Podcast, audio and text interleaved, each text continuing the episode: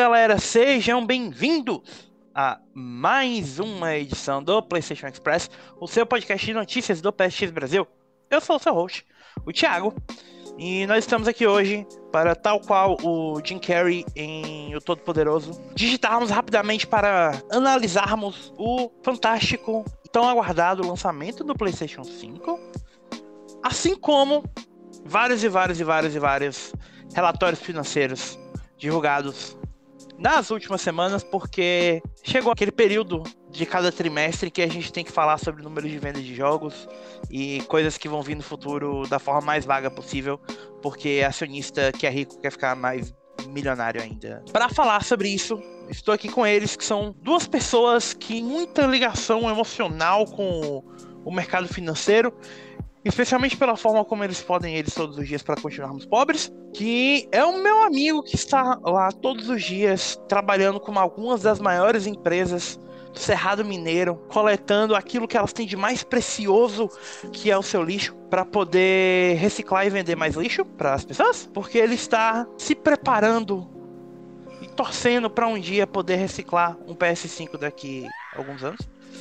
Mas até lá, ele seguirá limpando seus fuzis e empunhando-os tal qual um bom soldado na Guerra Fria, lutando em favor da KGB contra a CIA. Eu espero que você possa lutar contra a KGB, né? contra a CIA mesmo. Os dois. Ah, é bom demais então. No mais recente lançamento da Activision, o meu querido Leonardo. Oh, Bruno Adel. Oh, Caramba, louco, a introdução bicho. foi tão grande que ele esqueceu de quem tava 10 falando. 10 minutos de introdução pra falar do cara errado. Puta que Muito bom, cara. Salve, galera. Salve, sejam todos bem-vindos. Estamos de volta. Mais um podcast. Uh, um, alguns dias ausentes, né? Semanas. Mas voltamos agora depois do, do fuzuê do lançamento do PS5 pra gente. Inclusive, cabe aqui a nossa explicação do porquê estávamos ausentes nós estávamos ausentes porque ele, que, como vocês perceberam, também está aqui comigo, não podia focar suas energias em editar podcast, porque, apesar dele não analisar mais joguinhos, porque ele abandonou essa vida. Por de... enquanto.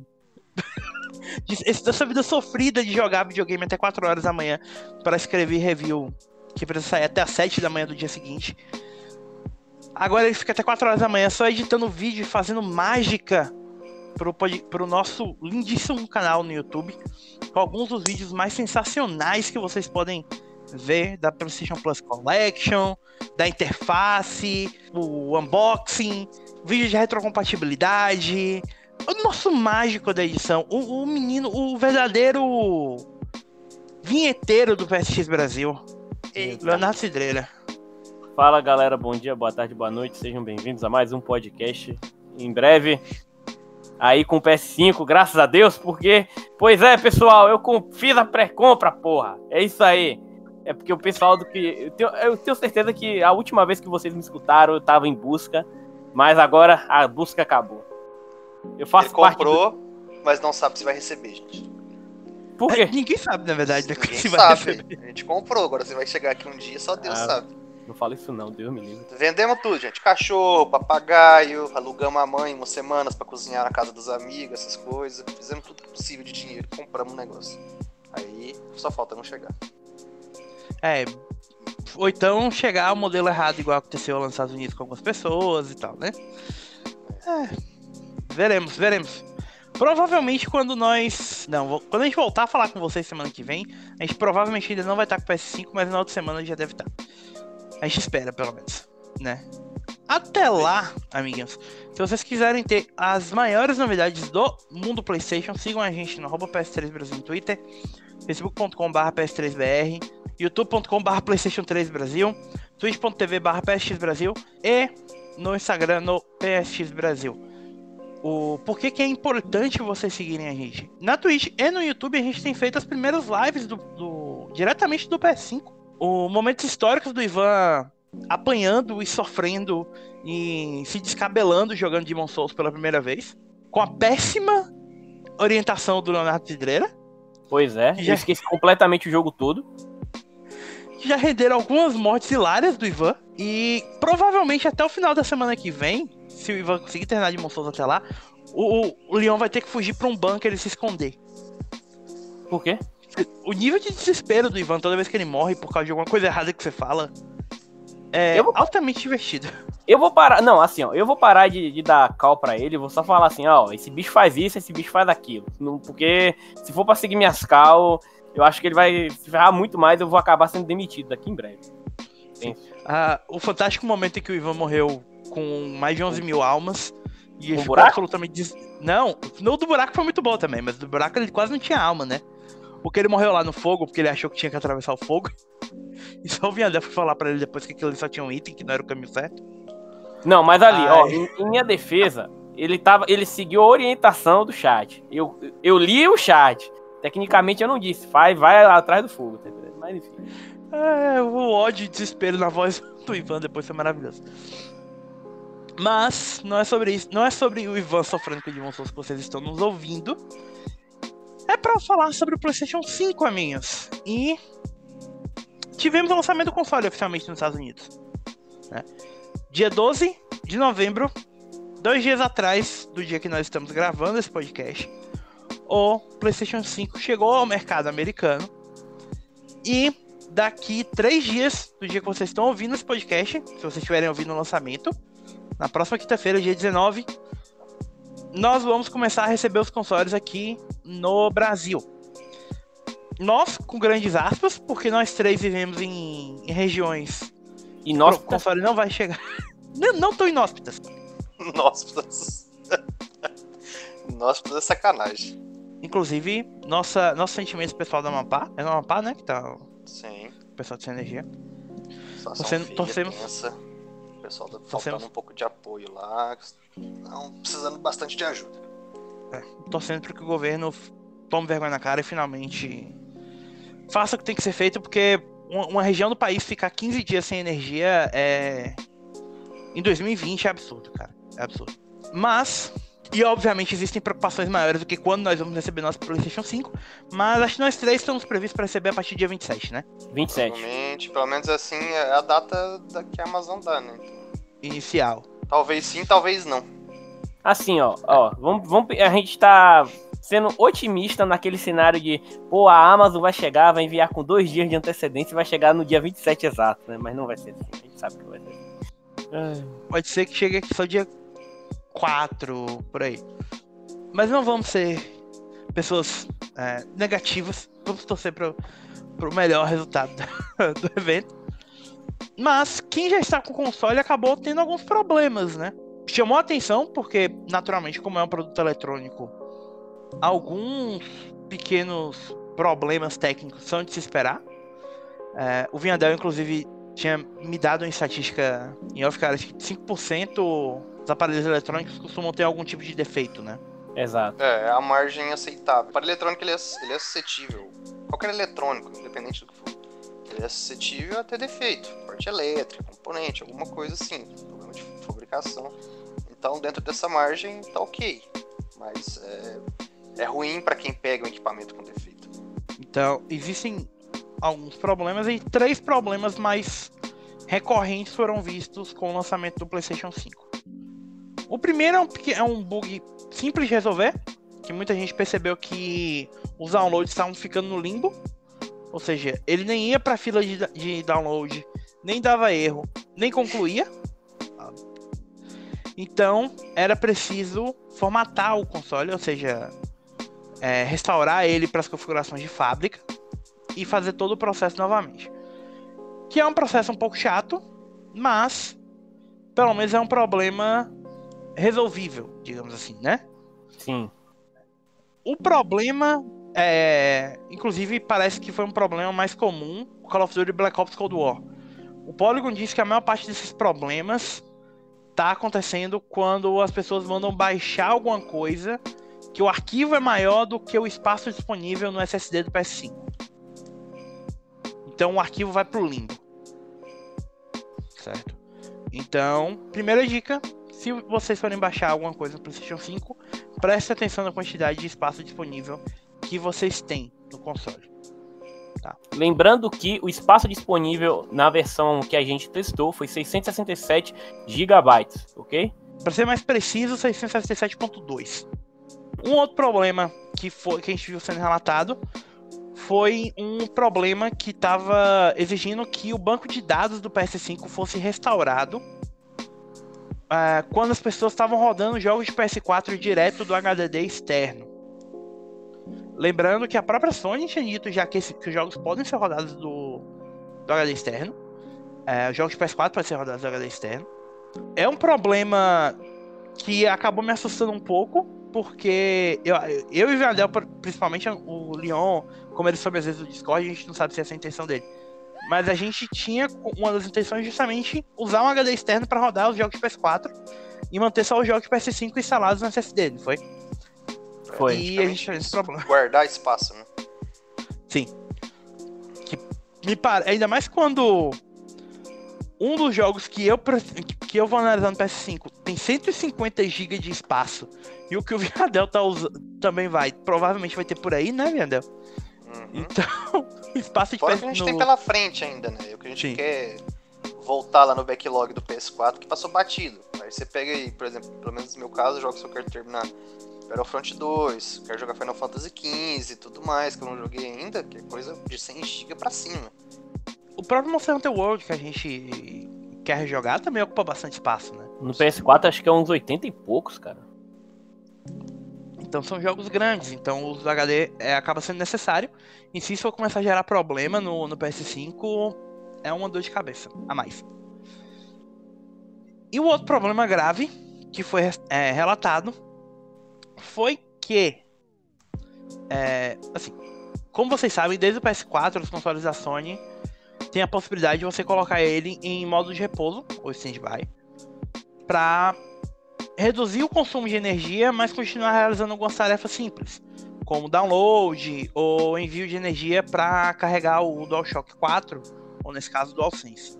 No entanto, parece que colocar o PS5 em repouso está gerando alguns problemas que exigem a recriação do banco de dados do PS5 e em alguns casos de pessoas que estavam rodando o Marvel's Spider-Man Remastered, que colocaram o console em repouso com o jogo rodando ainda, era quase certeza que o console ia ter um problema e em alguns casos até bricou o console. Então, esse foi o maior problema. Tenham cuidado, até porque o Marvel's Spider-Man Remastered é parte do Miles Morales Ultimate Edition.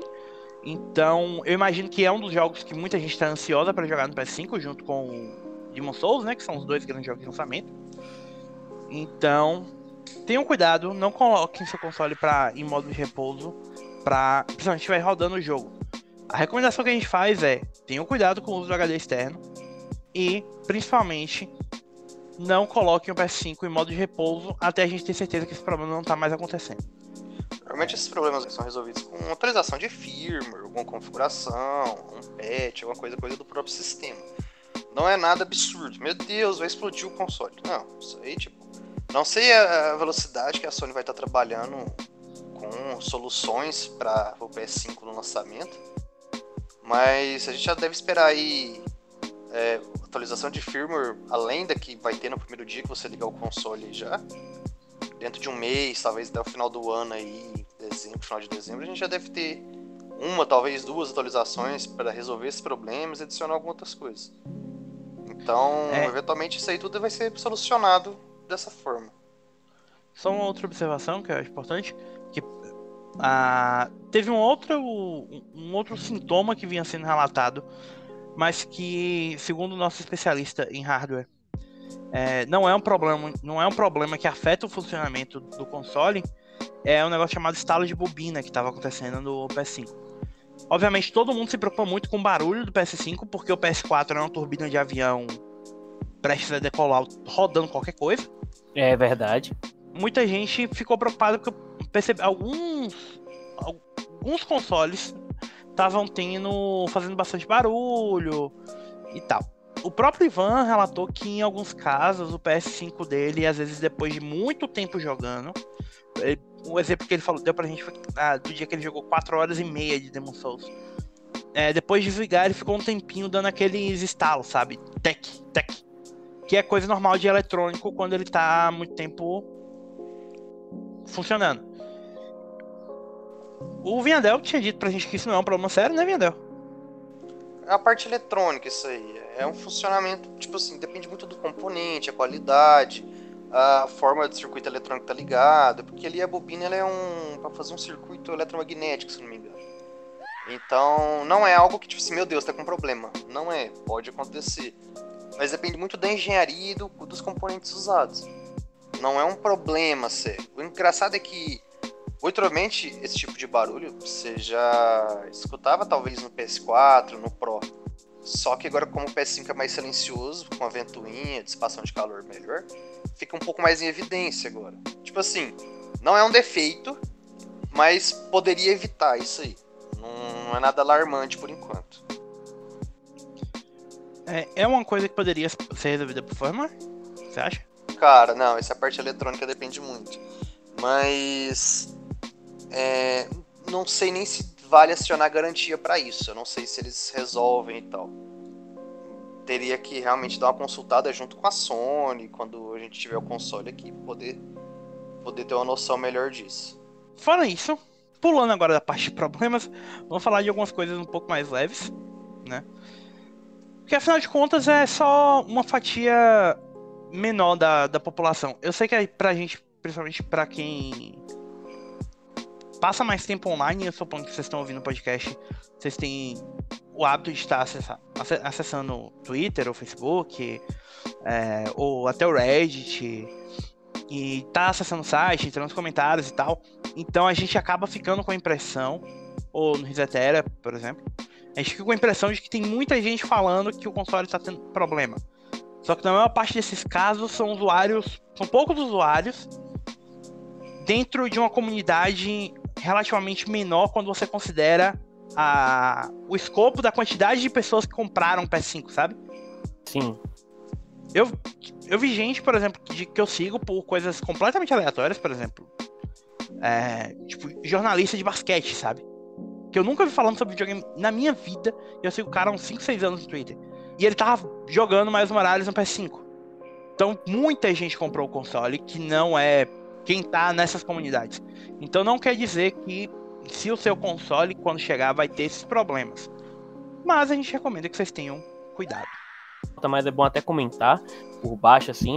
É, preciso só lembrar aqui que algumas pessoas tiveram problemas com a pré-venda do videogame aqui no, no Brasil de certas, certos lojistas que não tinham o videogame em, estoque, que acabaram cancelando a pré-venda de algumas pessoas. É, para essas pessoas que tiveram a pré-venda cancelada e tudo mais, eu, é, meu conselho é, gente, é, fiquem de olho na Amazon, tá?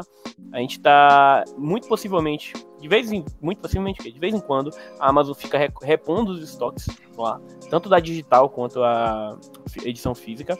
E assim, é muito possível que até dezembro, que é uma data festiva, a gente, a gente até comentou isso em live, é uma data festiva, é, vai estar tá vindo Natal aí, então é um bom período para vender console, vender jogo e muito provável vai, os estoques da Sony vai, vão ser repostos até lá. Então fiquem de olho se você quer comprar um PS5, se você teve sua pré-venda cancelada, seja na Kabum, Americanas, Magazine, etc. Pra, e você quer adquirir, fique de olho nisso. Só isso que eu queria. Talvez não, até antes, né? Não, talvez é. não para você receber, mas pelo menos para você efetuar a compra. A Black Friday vai estar tá aí, talvez sejam, tenham números de consoles reservados para isso. E logo dezembro também, como o Leon falou, no Natal já deve ter mais disponível. Exato. Então, tipo, tem interesse, não conseguiu agora, tá esgotado, fica de olho, porque até o final do ano você pode conseguir. Então é só dar uma esperada e ficar acompanhando aí no site, outras coisas, para ver quando é que vai estar tá realmente disponível. No sistema da Kabum, por exemplo, é, eles tinham feito a venda sobre dois lotes diferentes, né? O primeiro lote foi para quem, no dia do lançamento, nos cinco primeiros dias do lançamento, esgotou o primeiro lote deles e é, ia ser enviado assim que dia 19, já o segundo ia ser enviado apenas dia 27, para vocês terem noção. Então, assim, deve estar tá vindo mais lotes aí para esses lojistas estarem repondo esses consoles aí que esgotaram. É. Dito isso, Thiago. Não, é só um, um parênteses, não duvidando dos outros lojistas, tá, gente? É só porque eu acho que nós três temos um hábito muito grande de comprar na Amazon, porque a Amazon é a, a varejista online mais confiável do Brasil. Exato. O que provavelmente diz muito sobre como era a situação no Brasil antes da Amazon chegar aqui. Sim, você ficava preso é. a B2W. É, a B2W, das, das lojistas maiores daqui, acaba sendo também a, digamos assim, a segunda mais confiável. Porque, por exemplo, Americanas. Americanas, Magazine Luiza e Submarino também costumam ser mais confiáveis, né? A Magalu, obviamente, é uma outra empresa, não é a B2W, mas também é confiável. Não dizendo que a Kabum não é, ou que. Eu não sei onde é que vocês podem ter comprado além dela, mas a Amazon a gente sabe que de um jeito ou de outro ela vai honrar o, o preço e tudo. Ela oferece garantias, né, de que você vai Exatamente. receber o produto. Tem a questão da pré-venda com preço baixo garantido, que quem fez a pré-venda com a redução recebeu, tipo Thiago Vinhadel. Então, é uma loja, sabe, que cumpre com o, a palavra dela, assim. Então, é, é, você pode comprar sem ter problemas. O que mais que você pode ter problemas é, sei lá, com a transportadora que vai levar o seu produto, a depender de qual for. Eu já tive, mas com a, a Amazon em si, nunca. Só um, um parênteses para isso, por exemplo quando houve a redução do preço, é, eu e o Vendel, a gente até chegou a conversar falando, será que a gente. Será que pra gente vai ter a redução? Porque a gente fez a pré-venda com os 10% de desconto, né? Ainda. A gente falou, não, eles podem simplesmente ó, reduzir, mas o preço novo não vai, não vai ter desconto. E teve. Né? É, a gente ainda teve. Nada. Só lançaram lá no, no pedido, alteraram e pronto. de preço e pronto. Foi tudo certinho. Bom, Seguindo em frente, a, Sony anunciou que no, a, no, canal oficial da PlayStation Brasil, dia 18 de novembro, a partir das 10 horas da noite, a gente vai ter um evento de lançamento do PlayStation 5. Por 10 horas da noite. Por quê? Naturalmente, porque essa hora eles devem estar tá contando, tipo, ó, vamos fazer uma contagem regressiva até dia 19, meia-noite, que a gente fala, ó, o, o, dia de lançamento do PS5, tal, tal, tal, tal. É, vão fazer parte dessa, desse evento alguns nomes bem curiosos. Tá?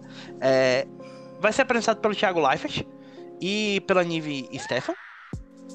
Dois nomes é, bem mainstream que tem alguma ligação com a indústria de videogames. Né? O Thiago Leifert apresentava o um programa na Globo sobre videogames. E é, 01, né? É, era 01, né, o nome. É, não, e ele era o narrador do FIFA também. É, é verdade. Ele ainda é, não. Não, é, é o Gustavo Villani agora. Ah, é, foi o Thiago, foi o Caio que continuou. Isso, o Caio continua, mas o Thiago Leifert saiu e o Villani que é o narrador. Narrador agora, verdade. E a Nive, bom, ela é bem conhecida por não só apresentadora de games desde 2014, mas ela joga bastante CSGO, LoL, ela participou, inclusive, do evento de lançamento do Valhalla pela Ubisoft. Enfim, é, é um nome bem conhecido, então faz sentido a Sony trazer ela também. Além disso, o time PlayStation Brasil vai estar presente na, no stream e. Oh boy! Que mistura de nomes incríveis! A gente vai ter é, a Fernanda Gentil, o Gabriel Medina, Projota, Bibi Tato, Bruno Correa e o Coisa de Nerd. Meu Deus do céu. Essa é uma mistura de nomes incrível. O Gabriel Medina, Fernando Gentil e o Projota, obviamente, são nomes que a gente não associa tanto à indústria de jogos, né? A, o, a Bibi eu acho que é cantora, se eu não me engano. Mas, por exemplo, ela, eu acho que ela tem algum, algum envolvimento com a indústria também. Que eu sei que ela já ganhou prêmio, tipo, de game, sei lá, melhor gamer do ano e coisas do tipo. O Projota é um cara que eu sei que, mesmo sendo um rapper, joga videogame pra caramba. As músicas dele tem muita referência a jogos e tal. O Gabriel Medina e a Fernanda Gentil são nomes que também não tem uma, uma associação direta com a indústria. O Gabriel Medina é surfista, a Fernanda Gentil era apresentadora da Globo. Eu nem sei onde ela tá mais hoje em dia, mas eu sei que ela é uma pessoa bem conhecida, uma jornalista bem conhecida. E mas são, são nomes que a Sony está trazendo para dar mais é, aten gerar mais atenção mainstream para o PlayStation, para a indústria, né? Para a marca PlayStation lançamento do PS5. Já o Bruno Correia, coisa de nerd, obviamente são parte do YouTube, então faz sentido a associação deles. Além disso, vai haver um show do Projota com uma playlist especial sendo com, compartilhada no Spotify no dia do lançamento. E eu talvez acabe assistindo por causa do Pocket Show do Projota, mas beleza. tá? De qualquer forma, fiquem atentos de 18. Daqui dois dias, vocês estiverem ouvindo o podcast no dia do lançamento. Então, fica aí o registro. É, eu posso só citar um, abrir uma aspas aqui? Claro. Eu, ó, eu não gosto de deixar criar expectativa, ainda mais porque é um evento voltado aqui pro Brasil e América Latina, etc. Mas é, bem que poderiam anunciar algo relacionado aos serviços da Sony. Quando eu digo algo, seria, quem sabe, um, um possível pronunciamento de uma possível data para o PS Now tá chegando aqui, tá entendendo? Eu, eu, eu achei meio estranho eles fazerem esse tipo de evento um dia an antes, assim. Não por conta de questão só de publicidade, mas porque seria bom, traria visibilidade para eles anunciarem alguma coisa relacionada ao, à marca aqui, entendeu? Então, em minha perspectiva, eu acho que não vai ser só um showzinho com um celebridades e tudo mais. Talvez eles anunciem alguma coisa pra cá, mas não criem expectativas, tá? Tô só Sabe o que chamou minha atenção? Fala. Não teve nenhum evento desse tipo nos Estados Unidos. Exato. Por isso e... que eu achei estranho. Sabe o que é que isso me lembrou? É, eu não sei se ah. vocês lembram. Eu não, é, na primeira PlayStation Experience. Acho que foi na Play, PlayStation Experience mesmo. Que teve. Depois da PlayStation Experience, teve uma sessão. Pra, é, uma experience para América Latina, para falar sobre a América Latina, em que eles anunciaram na época é, a chegada da linha Play, novos títulos para PlayStation Hits que iam estar tá chegando na América Latina, alguns países que iam estar recebendo sua própria loja, etc. E eu lembro bem disso porque foi, foi por conta desse, de, desse negócio aí que eles lançaram o Vanquish é, é, daquela edição lá de Hits, Greatest Hits, e eu acabei pegando o Vanquish PS3 disso, entendeu? Então, quem sabe possa ser algo relacionado. Tô lembrando disso. Eu não lembro, eu não sei se vocês se lembram que na E3 costumava ter uma, uma conferência PlayStation para América Latina também. Ah, eu acho que foi na E3. Eu acho que foi na E3, Thiago, agora que você falou. É, sempre tinha, tipo, é, mais voltado realmente para localização e tal. Vamos esperar, né? Se tiver alguma coisa semana que vem, voltamos para falar sobre isso. é, esperamos que tenha boas notícias, mas não criem expectativas. Tá. Vamos lá. É, uma outra coisa que a gente pôde. Aliás, um parênteses. Isso provavelmente se dá pelo seguinte: é, a gente teve uma notícia essa semana do Twitter falando sobre números de engajamento na, no primeiro semestre de 2000 e 2020. E as conversas ao redor da marca PlayStation e da marca Xbox triplicaram no primeiro trimestre de 2020, com mais de um bilhão de tweets sobre o tema nesse período. É, o, principalmente em relação ao Brasil. O Brasil é um dos países que mais fala sobre videogames no mundo. É o terceiro que mais citou o Xbox Series X. E o quinto que mais falou sobre o PlayStation 5. No a, as menções diárias ao Xbox aumentaram 124% e as relacionadas à PlayStation aumentaram 194%. Absurdo. Em comparação a 2019. É, sobre o Series X, os Estados Unidos ficaram em primeiro lugar, seguido por Reino Unido, Brasil, França, Japão, Espanha, México, Canadá, Alemanha e Austrália.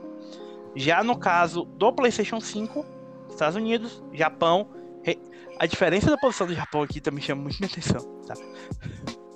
É, EUA, Japão, Reino Unido, França, Brasil, Espanha, Canadá, Arábia Saudita, México e Malásia. Então, um bom sinal da, do quanto a, a nossa é, pode parecer besta, mas para mim eu considero isso um sinal de como a nossa indústria está crescendo aqui, sabe?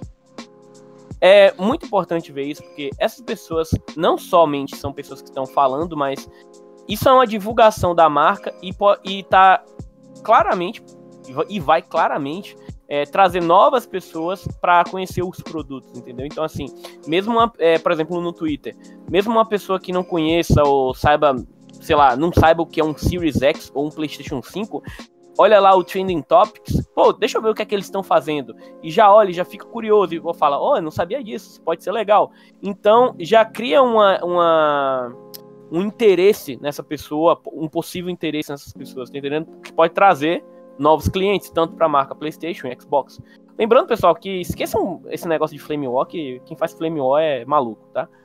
É, uma pequena curiosidade sobre o PlayStation 5, uh, ah, obviamente, com o console saindo, mais entrevistas com mais pessoas envolvidas com o desenvolvimento do console estão saindo. E uma dessas entrevistas foi com o Yuji Morizawa, pro, o designer do PlayStation 5, que em uma entrevista para o The Washington Post. Aliás, um parênteses que é uma coisa que eu, que eu fiquei pensando na hora que tava montando a pauta. É estranho ver o quanto o Washington Post e o Bloomberg cresceram e foram mais mencionados nesse podcast esse ano do que em qualquer outro momento da história dos dois, dos, dos dois veículos, sabe? Sim. Ah, mas sim, voltando. O Yuji Morizawa disse que é meio engraçado que a engenharia realmente me disse que é muito grande. Mas ele teve que encolher um pouco desde o primeiro desenho, se mencionando, mencionando o, o desenho industrial do PlayStation 5. Se isso aqui é a versão reduzida desse console, eu não consigo imaginar o que era o tamanho original dele. Era uma mesa. Não, 15, 20% maior só, gente. É assim também, não. Viadel, 15, 20% maior do negócio que já é grande. Cara, é considerável que você vai ver, ah, vai dar 2, 3 dedos a mais em cada, em cada dimensão. O, o, o, o, PS5 é do tamanho de um torso de um japonês comum, médio, Sim, do Japão. Cara. Tá entendendo? Maluco. É muito grande, velho. Ia ser muito gigante aquele negócio. O console tem 39 centímetros de altura. É, ele, o Morizawa disse que ele sabia que seria grande porque ele sabia quanta energia haveria. Então ele sabia que de quanto fluxo de ar seria necessário e quanto espaço para um dissipador de calor. Eles que queriam verdade, tornar ele assim, muito ó, menor. Deixa eu só antecipar ah. isso aí, que depois já, você falando você vai explicar. Quando a engenharia projeta um, um, um, produto inteiro, já, ele já tem mais ou menos a ideia do que, que vai ter lá dentro. Entendeu? Sim. Então, tipo assim, ele já sabe que, que é, o que, que vocês estão pensando em dissipador? Tanto, sei lá, quantos tantos quilos de cobre?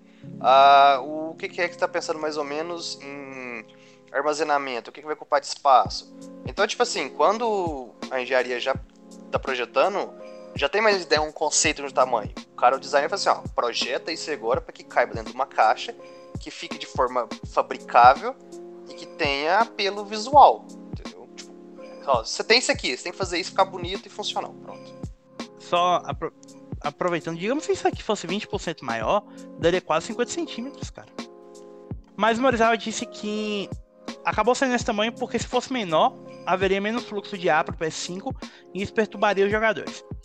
Ou seja, a culpa de, do tamanho do PS5 é de todo mundo que ficou tweetando da Sony reclamando da, da, da, ventoinha. da ventoinha de, do, da nossa turbina em forma de caixa, que, que é o PS4. E acabou rendendo isso aqui. Mas, assim, é estranho ver o tamanho do PS5. Mas eu acho que eu acostumei já, sabe? Eu acostumei também. Assim, o, no, na revelação, teve muita questão do impacto visual, né? A, a, eu, eu já gostei logo do, do, design do console. Muita gente gostou. Teve quem não gostou, e eu respeito também. Até porque eu não gostei do design nem... do DualSense na época. Na época. Eu gosto é que nem rabo também, mas assim, quando revelaram o tamanho, eu falei, caramba, o bicho é.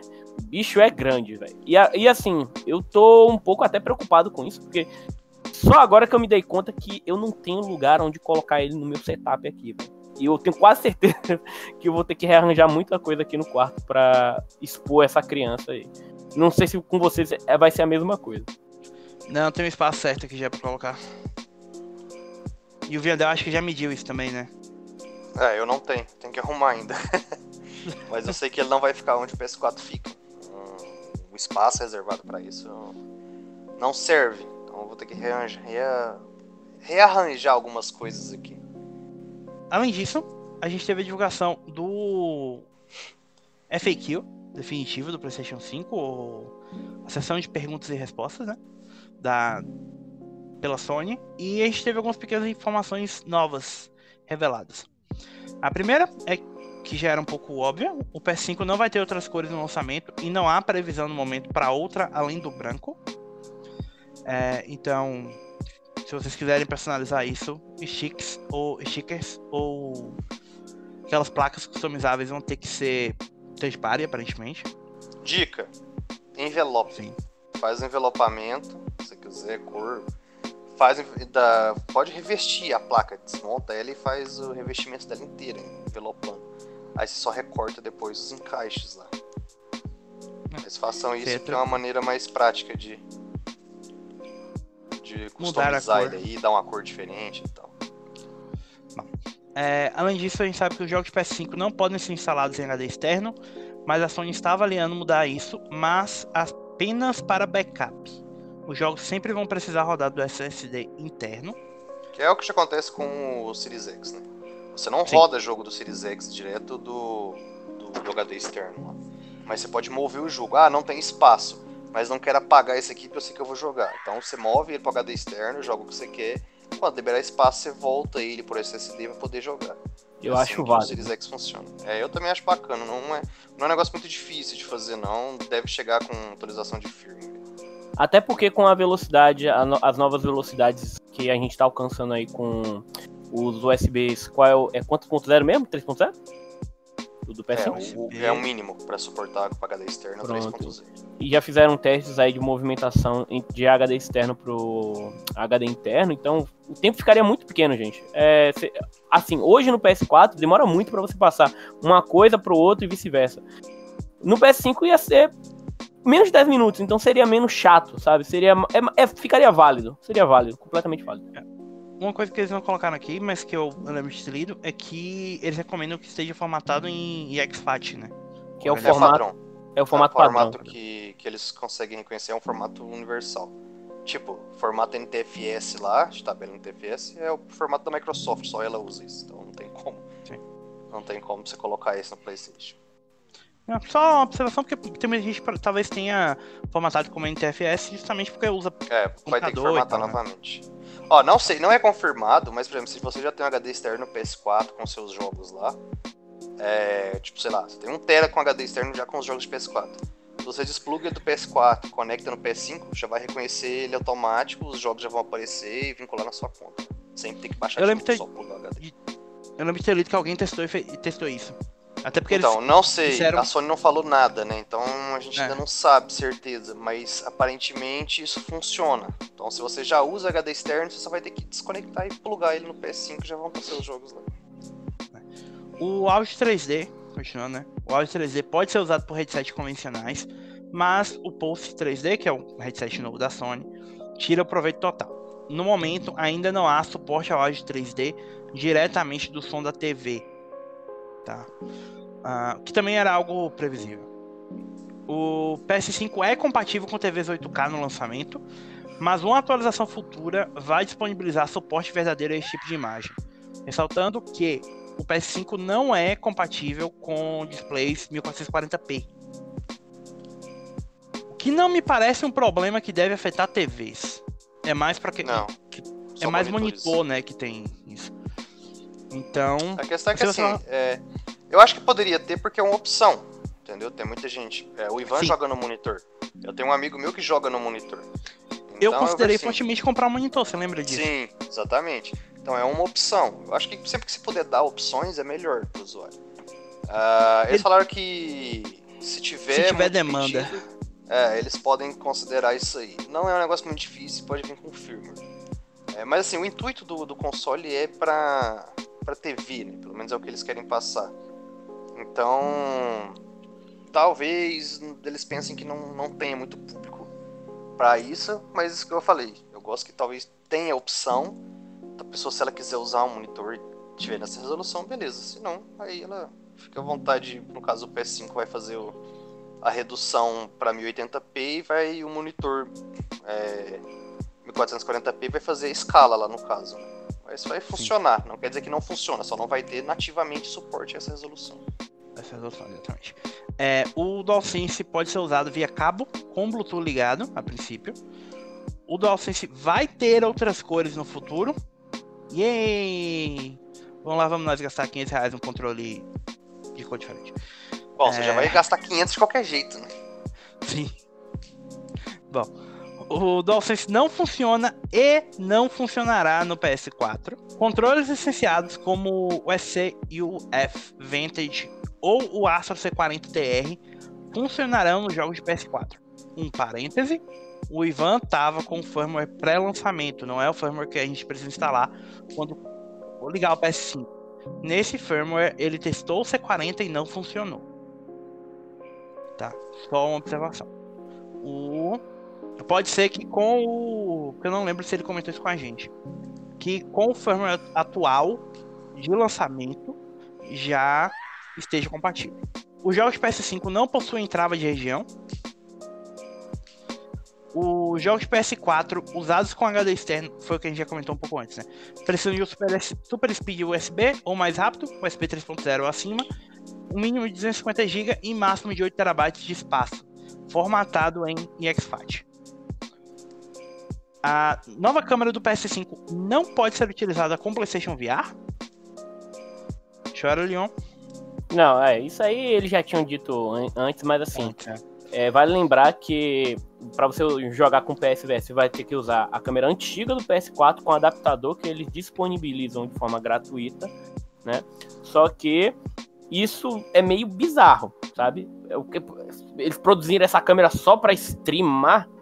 É, tô achando E que vem um PlayStation PSVR VR 2. É, um PSVR 2 no futuro aí. É, não há suporte a temas ou pastas na interface do PS5 no lançamento. Vai ser preciso baixar uma atualização de receber- após receber o console, como a gente mencionou. A PlayStation Store é totalmente integrada ao sistema. O SharePlay e o Share Screen estão confirmados para o PlayStation 5. A gente não tinha isso até agora. Há um limite de 16 contas registradas no PS5 e apenas quatro usuários podem logar ao mesmo tempo. Esse ponto é importante porque ah, da questão das contas. É, o, o Leon tá editando um vídeo, já deve estar no canal quando vocês ouvirem esse podcast, mostrando que as contas no PS5 funcionam da mesma jeito que funcionam no PS4. Exato. Eu não sei como é nos Estados Unidos, mas eu sei que aqui no Brasil a questão de compartilhamento de contas é bem importante. Afinal de contas, os jogos custam 350 reais agora, né? E o salário Então- mínimo não é compatível com essas coisas pra gente gastar assim. Um jogo custa um terço de um salário mínimo. Só Ou perspectiva. seja, pensa que um jogo pode ser quase o aluguel pra muitas pessoas. Exatamente. Então, é caro e às vezes o compartilhamento de contas ajuda bastante nesse aspecto. Mais alguma coisa a adicionar sobre esse, o- essa questão, amigos? Não? Acho que é isso mesmo. A gente já tem muitas respostas já dadas quanto ao PS5 e as dúvidas que a galera tinha. Talvez algumas ainda não, outras vão surgir, mas com o console em mãos é mais fácil da gente descobrir isso, ao invés de ter que ficar especulando. Então agora é só aguardar mesmo. Esperar o console em mãos pra gente poder brincar. Falando sobre mais informações, a nossa querida Digital Foundry analisou o PS5. É, eles fizeram análise mi- minuciosa da retrocompatibilidade, que é, é muita coisa, acho não. E é bem específica jogo a jogo, então não acho que vale tanto a pena a gente comentar agora. Mas eles testaram coisas como temperatura do, do console e tal, que eu acho que muita gente está curiosa. Primeira informação foi que, é, sobre a temperatura, eles avaliaram o console numa câmera térmica. E um parêntese antes da gente prosseguir. O pessoal da Digital Foundry tem uns equipamentos muito sensacionais, cara. Os caras têm esquife pra fazer uma coisa absurda mesmo, velho. É, os caras vivem pra isso mesmo. Tipo assim, eles, eles são entusiastas do negócio. É, sobre isso, vamos lá. É, a carcaça do PS5 fica entre 25 e 30 graus Celsius. O local onde se encontra o processador e a- também a exaustão de ar do mesmo chegou ao máximo de 50 graus Celsius. E o ponto de maior calor do console foi o conector Ethernet, ou a porta de rede, chegando a 60 graus. Muito provavelmente porque ela é revestida de metal. Então, que é um condutor de calor mais acentuado. É, a fonte do console tem uma potência de 350 watts, mas é, a maioria dos jogos ficaram abaixo até mesmo do consumo que era observado no PlayStation 4 Pro. É, no menu do console, o consumo gira entre 63 e 70 watts, watts é, junto com o Marvel Spider-Man Miles Morales, eles tiveram um pico de 199 watts de consumo. É, e mesmo assim, só no modo performance quando o jogo está rodando 60 frames. O modo 4K chegou a consumir até 20 watts a menos e é, eles observaram que em determinados jogos rodando com, por retrocompatibilidade, como Rise of the Tomb Raider e o jogo da geração, NEC, é, o PS5 consome até 50 watts a menos em relação ao que consome nos jogos do próprio PS5. É, um ponto que todo mundo tem mencionado bastante é que o DualSense é o verdadeiro item de próxima geração, comparando o, Xbox, o próprio PS5, o Xbox Series X, o Xbox Series S, tudo, tudo, tudo. O pedaço de tecnologia mais impressionante é o DualSense. É, uma coisa que eles mencionaram foi que a interface do usuário é totalmente em 4K com HDR. E eu não sei se acontece isso com, com no PS4 Pro, mas eu tava observando que com o HDR ligado, se eu tiver com um jogo que tá usando o HDR e voltar pro menu, o PS4 dá uma tela preta e depois volta pra. pra meio que desativa o HDR, sabe? Sim, isso é pra normal, porque a interface não é. Ela não tem HDR. Não é. Então é bom ver que, por exemplo, isso não vai acontecer no PS5. Uma coisa que eles perceberam foi que o, a interface do usuário tem um negócio chamado Switcher, que funciona como uma espécie de boot rápido entre os jogos usados recentemente, que fica um pouco abaixo do Quick Resume do, do Series X, mas é uma ferramenta interessante. A diferença é que o, o PS5 você precisa fechar um jogo para abrir outro, né? E no Series X você pode deixar múltiplos jogos rodando. É, o Quick Resume do Series X você pode deixar vários lá em stand-by, entendeu? Algo assim. Uh, o PS5 é só os mais recentes, não me engano, acho os três mais recentes, não tenho certeza. Não sei se a gente pegou e per perguntar isso pro Ivan. Mas é Eu alguma coisa assim. Bom, é, continuando. O console vem com um cabo HDMI 2.1 e usando ele é possível transmitir coisas em 4K 120 FPS para as TVs compatíveis com isso. É, no entanto, no teste prático, mesmo em uma TV de 8K compatível, o PS5 não gerou imagens nesse tipo de resolução. Eles disseram que provavelmente isso era uma funcionalidade que não estava ativa no momento e que viria por atualização de software depois. A gente sabe que isso foi confirmado pela Sony, né?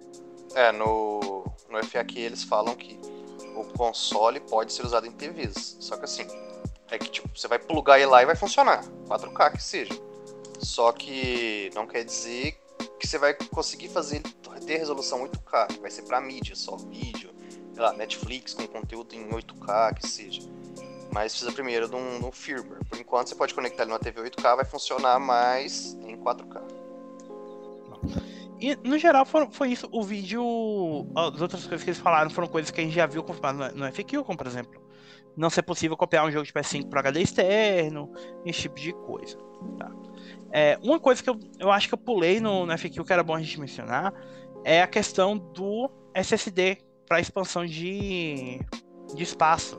A Sony disse que não, não só não está ativo a, a entrada lá de, de expansão de armazenamento, como eles não recomendam que a gente que ninguém compre nada agora e esperem por uma lista de especificações recomendadas para o SSD. Pelo que eu entendi, isso é por causa da velocidade do barramento? Sim. É, na verdade, do, do chip de controlador e do próprio SSD interno do PS5. É, a questão é que, tipo, não tem SSD no mercado que atenda a velocidade interna do PS5. Então, se você comprar um M2 que roda, sei lá, 2.600 de leitura, 2 por gravação, alguma coisa assim, ele vai nivelar o sistema por baixo. Então a Sony bloqueia isso para que isso não aconteça. Então, a gente vai ter que esperar uma atualização para liberar essa função e, principalmente, esperar fornecedores começarem a vender um chip M2 na velocidade do PS5. A Western Digital já anunciou alguns, mas ainda sem disponibilidade para venda. Está aguardando. Não leve minha palavra como lei, mas eu li em algum lugar que a velocidade mínima que a Sony consideraria seria 5500 para o SSD. Que me parece algo que vai vir com um preço bem salgado pro Brasil. Não, foi assim, isso de preço a gente até lá fora pode ser um pouco caro, sabe? O padrão, sei lá, do americano para comprar um M2. Ah, vão ser chips de lançamento de primeira linha com, de primeira vez no mercado. Então, tipo, quando chegar, vão ser caros de toda forma. Aqui no Brasil, eu não quero nem ver o preço. Lembrando agora que tinha placa de vídeo sendo vendida por 17 mil reais. Ah, velho, isso a gente tá numa era absurda já, velho. Tá tudo bizarro, tá tudo tenso. Vamos mudar de assunto que eu não quero sofrer mais. É... Vamos lá. Eu tava falando das entrevistas mais cedo. O Hideaki Nishino, vice-presidente da Sony Interactive Entertainment, tava conversando com o site japonês AVU Watch e eles deram, deu mais algumas informações em relação ao console. Tá? É, o, PS4, o PS5, ao contrário do PS4 e do PS3, não tem um navegador de internet. É, a Sony disse que é porque eles não estão convencidos de que você precisa de um em um console de jogos. É, a citação do Nishino agora, né? Temos dúvidas se um navegador da web é necessário para um console de jogo como um aplicativo, então teremos de esperar para ver. Ele disse ainda que não há planos de incluir um navegador da web por agora. No entanto, o Ivan observou no console que existem opções relacionadas ao navegador. Então, há indícios de que o software está praticamente pronto. Só falta só faltaria realmente a Sony concluir e lançar.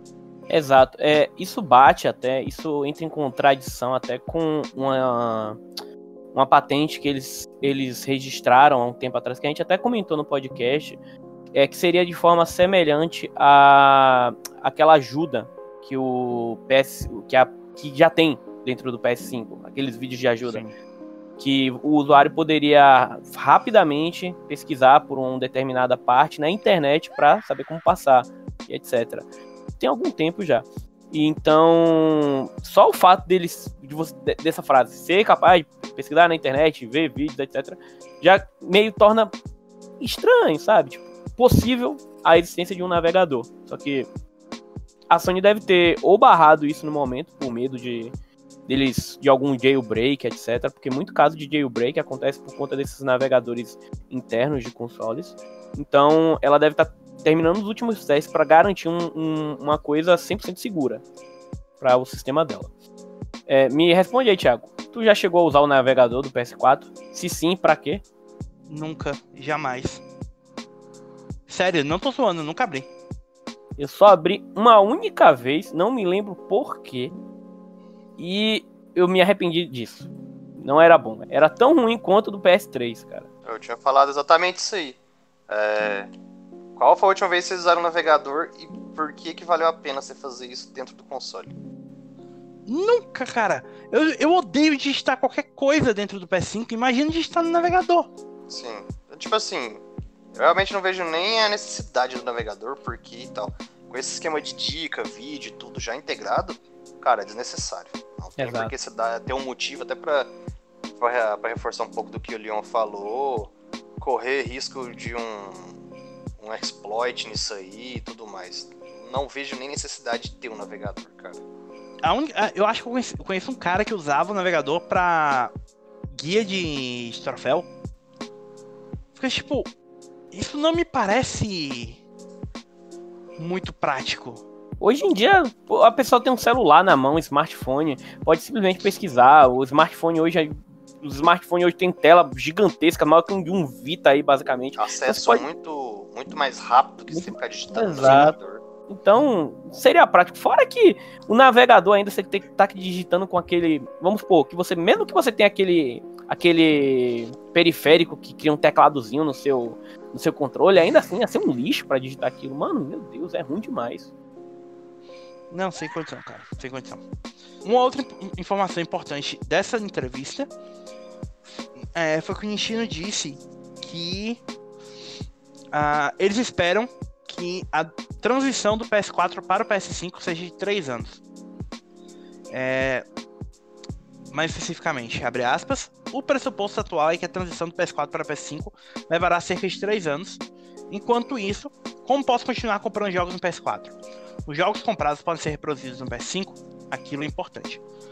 Em um determinado momento, pedimos aos desenvolvedores que desenvolvam na premissa de geração cruzada de PS4 e PS5. Claro, também precisamos melhorar a, bi a biblioteca para torná-la mais fácil. Ou seja, vamos ter exclusivos de PS5 e exclusivos de PS4 e PS5. Lembra do Puppeteer? Puppeteer, ó, excelente jogo do PS3 que renegado. Chegou ainda. no PS4, Exato. ficou só no PS3 e vai morrer com isso, pelo jeito. É. Eu tive uma puta vontade de jogar o jogo e quando saiu eu já tinha vendido o PS3 pra comprar o PS4 e não teve como. Por sinal, Vivinhadel, é.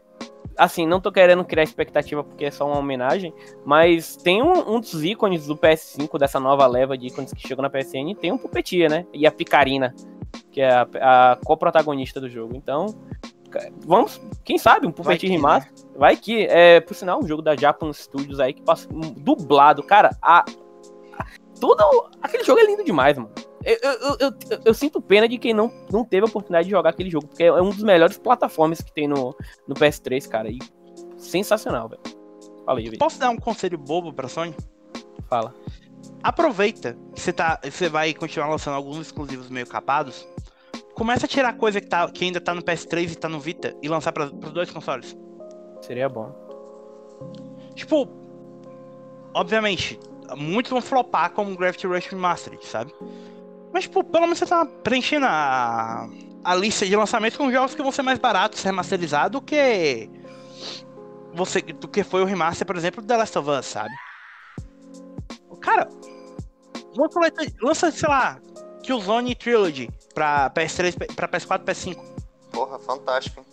Seria ótimo. Por É, é, é aquele lance que eu falei, tornar um jogo acessível, porque com, a- com essa prática que a Sony tá fazendo, muita coisa tá ficando presa no PS3 e muitos títulos não vão ser, daqui a uns anos, não vão ser possíveis ser acessados. Claro, tem emulador? Tem, mas quão chato é emular um PS3, cara. Então, assim, eu queria. Eu, eu, tô falando de meios legais pra acessar uma coisa, sabe? Então, é importante. Eu sempre É, ou- bato nessa tecla aqui. Ou fazer Vai. algo que a gente pede, né? Que é melhorar o PS Now, integrar com a Plus, começar a disponibilizar esses títulos aí de alguma forma.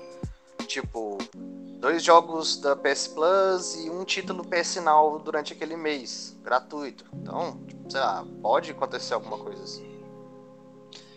Tá, é. Eu sei que é uma, uma situação boba, mas só que eu gosto sempre de ressaltar. Porque é uma, uma coisa que eu ah, meio que concordo com o Game New, que é sobre o tema de pirataria. É. A pirataria não tá relacionada ao preço. Que é uma coisa que o New falou desde 2011, cara. Pirataria é um problema de Depende lugar. serviço. Não, lugar. eu falo assim, eu sei. Mas assim, pensando no. Olhando, obviamente, né? Tipo, a situação relacionada à pirataria no Brasil é muito relacionada a preço também. Também. Mas, é, olha, olhando pro sucesso do, do Game Pass no Brasil, por exemplo. Ou pro sucesso do Netflix no Brasil. É fácil você ver que às vezes o problema não tá relacionado a preço, é relacionado ao serviço. Se você entrega um serviço de forma. com preço acessível, as pessoas não vão necessariamente piratear. Sabe? Ou pelo menos você reduz a quantidade de pessoas pirateando. Quantas pessoas vocês veem comprando discos de DVD pirata hoje em dia? Ninguém. Nossa, quase ninguém. ninguém. Porque é mais fácil você assistir alguma coisa na Netflix. Ou no mais Amazon Prime. prático. Talvez até mais barato. Você pega lá, uma assinatura da Amazon é 10 reais. Você vai comprar um DVD pirata é 10 reais.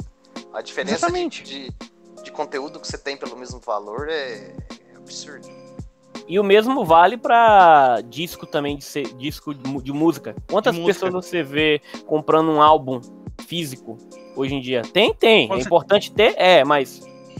Mas é colecionador. É.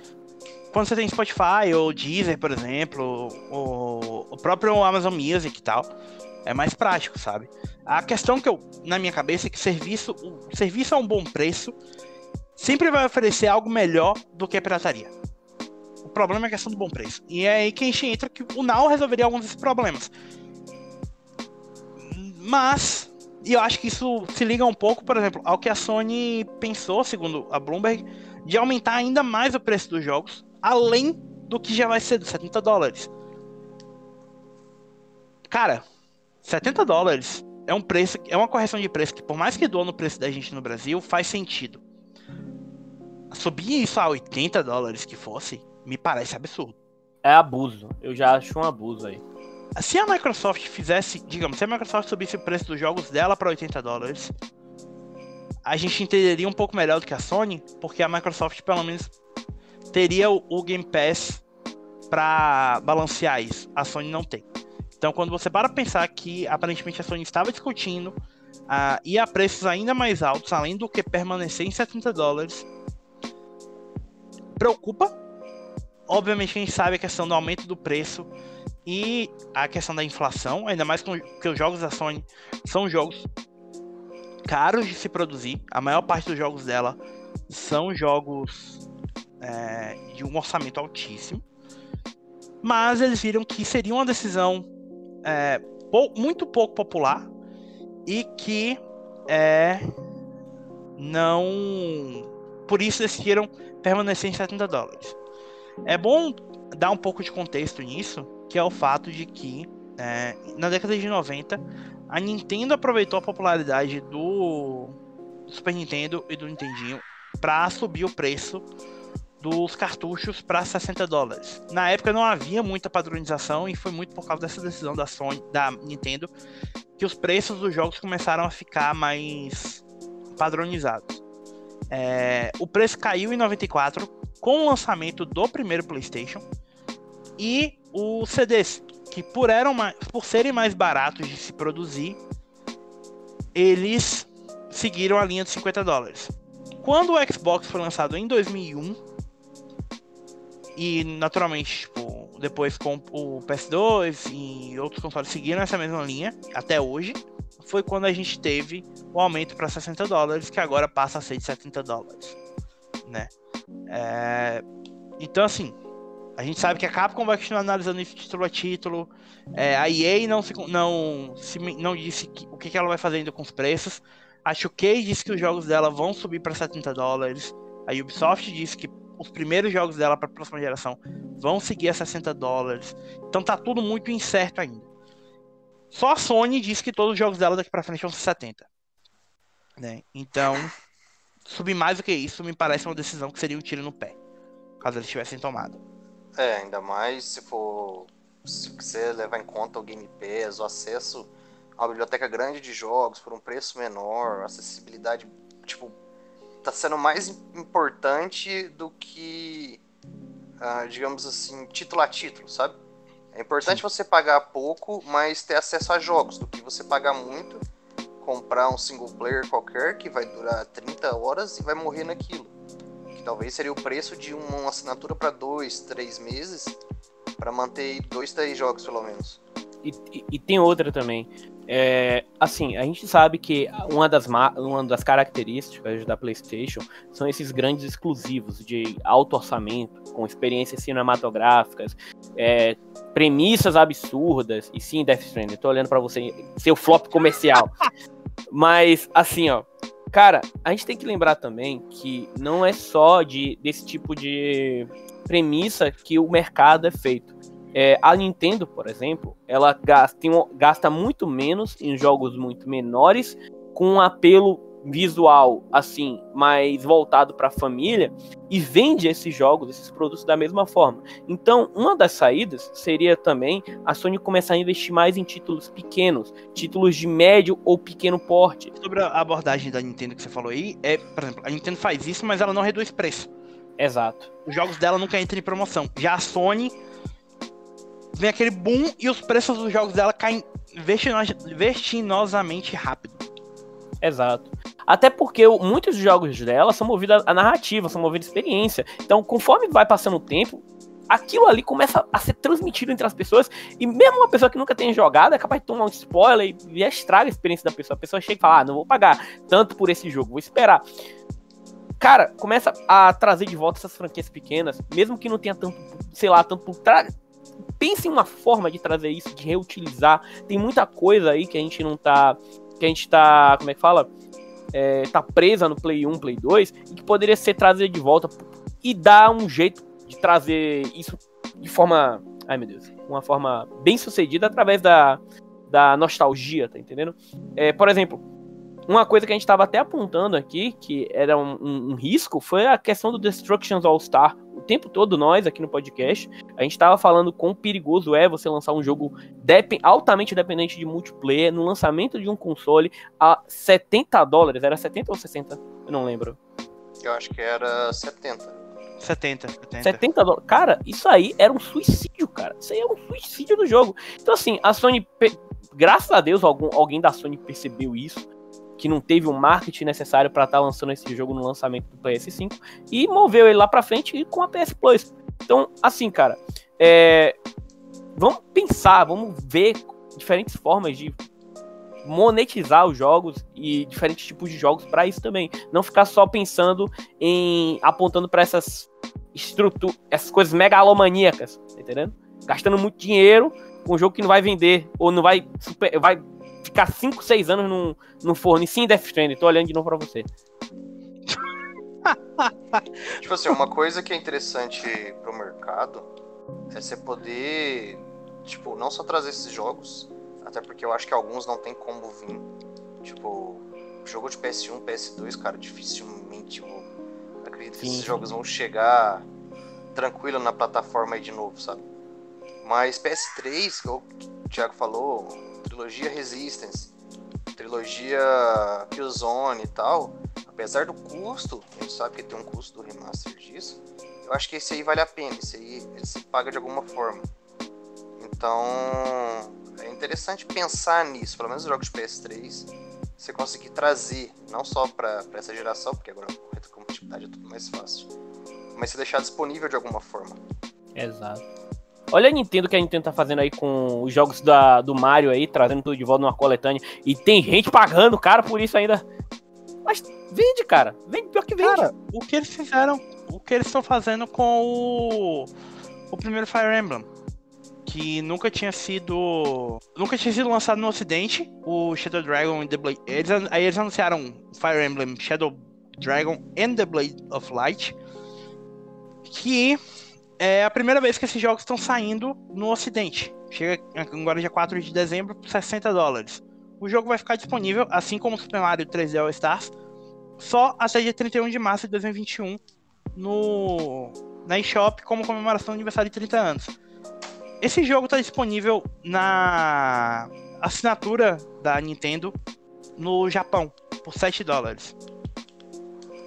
A mesma assinatura, tipo aqueles jogos de NES que eles dão de graça, lá é, é, eles deram de graça o jogo no Japão e aqui eles estão cobrando 60 dólares no jogo. E o jogo vai esgotar. Que inclusive é uma bela, bela edição física, diga-se. Mas, pô, a Nintendo faz esse tipo de coisa, sabe? Ah, não tô falando pra Sony lançar nada com lançamento restrito até, dia, até tal dia. Você só pode comprar o jogo na PlayStation Store até tal dia. Exato, até porque eu acho isso uma filha da putagem, esse negócio de restringir Sim. um lançamento. Mas relançar jogos mais antigos preencheriam esse. preencheriam um vácuo, sabe? E poderia ser vendido, tipo. Killzone Trilogy. Eu sei que eu tô usando muito esse exemplo, mas vamos lá. Killzone Trilogy, 40 dólares, todos os jogos rodando em 4K, 60 FPS no PS5. Resistance. Com multiplayer. Tipo, tem... ou, ou, sei lá, só o 3 com multiplayer. Já tem o... multiplayer. Trazer de volta o Red Chat e o o da Sucker Punch lá que eu me esqueci, o. O Sly. O, o Sly, que tem coleções no PS3, já pronta, só é trazer de volta, sabe? Tipo, no PS4 Como ou no PS5. fizeram com o Jack, entendeu? Tipo. Exato. Relança no PS4, PS5 com troféu. De novo, sabe? Enfim, tem muita coisa que dá pra fazer. Tem muita coisa que dá pra fazer. Agora, é, eu realmente. Outra coisa que eu penso também é, é sobre a geração dos próprios jogadores. Se você pega o Killzone 2, que foi um marco lá no PS3, é um jogo de 2009. Isso a gente já tá para 11 anos. Em 11 anos já são outros consumidores no mercado disso aí. Não são só aqueles lá de trás. Então, é pensar que você pode ter um mercado novo para poder aproveitar isso. Você tem tantos jogadores novos que não jogaram 11 anos atrás que o Zone 2, como você tem o pessoal que, que ganhou que o Zone 2 dos pais, sei lá, tipo, há 11 anos atrás, é quem tem poderio financeiro agora para comprar um console. Exato. E, e, e, outra, vamos lembrar que o, o, o, novo slogan é Play has no limits, jogar não tem limites. Então, você está criando um limite, uma, uma barreira entre o seu conteúdo para os seus consumidores, é algo horrível, cara. Agora, a, nesses últimos anos, a Sony mudou muito a postura com relação ao crossplay, que é bom e ruim ao mesmo tempo. A gente sabe que jogar contra jogador de PC no Rogue Company é uma tortura. Mas, beleza, é, é, é, da hora você ser capaz de jogar contra as plataformas hoje em dia, aumenta os servidores e tudo mais, aumenta a quantidade de gente que você pode acabar encontrando nos servidores. E agora o próximo passo seria justamente esse, tornar esses outros títulos acessíveis de uma forma justa para esse pessoal que tá chegando aí. E monetizar isso de uma forma justa também, né? Sim. Bom, vamos seguir em frente que a gente ainda tem muita coisa para falar sobre. Aproveitando que a gente tá falando dos jogos, teve um novo comercial do PS5 para comemorar o lançamento do console. E a gente teve algumas pequenas informações nesse, nesse comercial. A primeira, o comercial mostra todos os jogos que a gente teve revelados PS5 até aqui. O Miles Morales, o Ratchet Clank Rift Apart, o Gran Turismo 7, Horizon Forbidden West e tudo. O curioso desse trailer é, o trailer menciona que Gran Turismo 7 Ratchet Clank Rift Apart e Returnal estão previstos para o primeiro semestre de 2021. Não é querendo dizer nada, mas já dizendo, a gente tinha dito que o Ratchet Clank provavelmente era um jogo para sair até junho. E o Vinhadel vinha batendo na tecla que o Gran Turismo 7 precisava ser um jogo da janela de lançamento, pelo menos. Então, bota mais dois na nossa conta aí.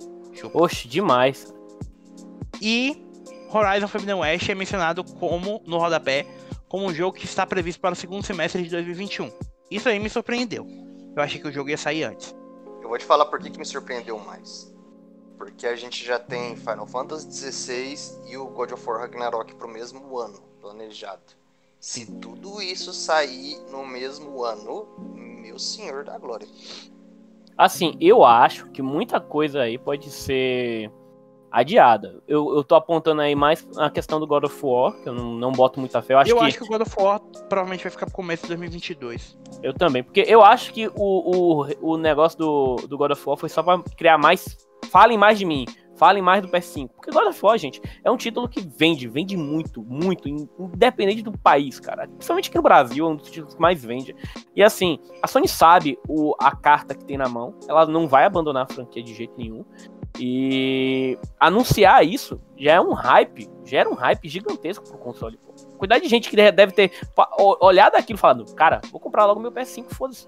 Só porque vai ter God of War ano que vem, sabe? Cara, eu penso assim. Normalmente no jogo desse porte, você vai ter um marketing mais agressivo no ano de lançamento dele. Uh, a gente já tá lançando um console. Você não vai precisar divulgar muita Você tem que falar que vai ter um próximo God of War para o próximo console. Isso aí já está vendendo ele com, com muita coisa. É, o outro é que durante esse ano, de agora até lançar o jogo, talvez no final do ano que vem, é o suficiente de tempo para poder criar o hype da galera, para poder vender a ideia, a sequência e outra. O, o, o God of War de 2018 vão ser três anos de desenvolvimento, portado, uma engine já adaptada, tudo. Não é um negócio muito absurdo assim de se pensar. Eu acho plausível sair até o final do ano que vem, junto com todos esses aí. Talvez com o Horizon saindo antes. Ah, pensei, sei lá. setembro. É, julho, setembro, entendeu? Agosto, nessa janela, e o God of War fechando o ano com Final Fantasy, provavelmente. O que eu acho legal é que pelo menos a Sony já tá preparando o espaço para isso, com dando o God of War de 2018 na PlayStation Plus Collection, né? Então já é um passo a criar público para esse tipo de jogo, para essa sequência, preparar quem nunca jogou, já jogado, já tá jogando PS5. É, depois de vender tantos milhões de 20, quase 20 milhões. É, vamos lá, eu ia aproveitar para é. mencionar isso. É, a gente teve um artigo do New York Times falando sobre o PlayStation 5 e isso trouxe algumas atualizações sobre números de venda do de God of War e Ghost of Tsushima.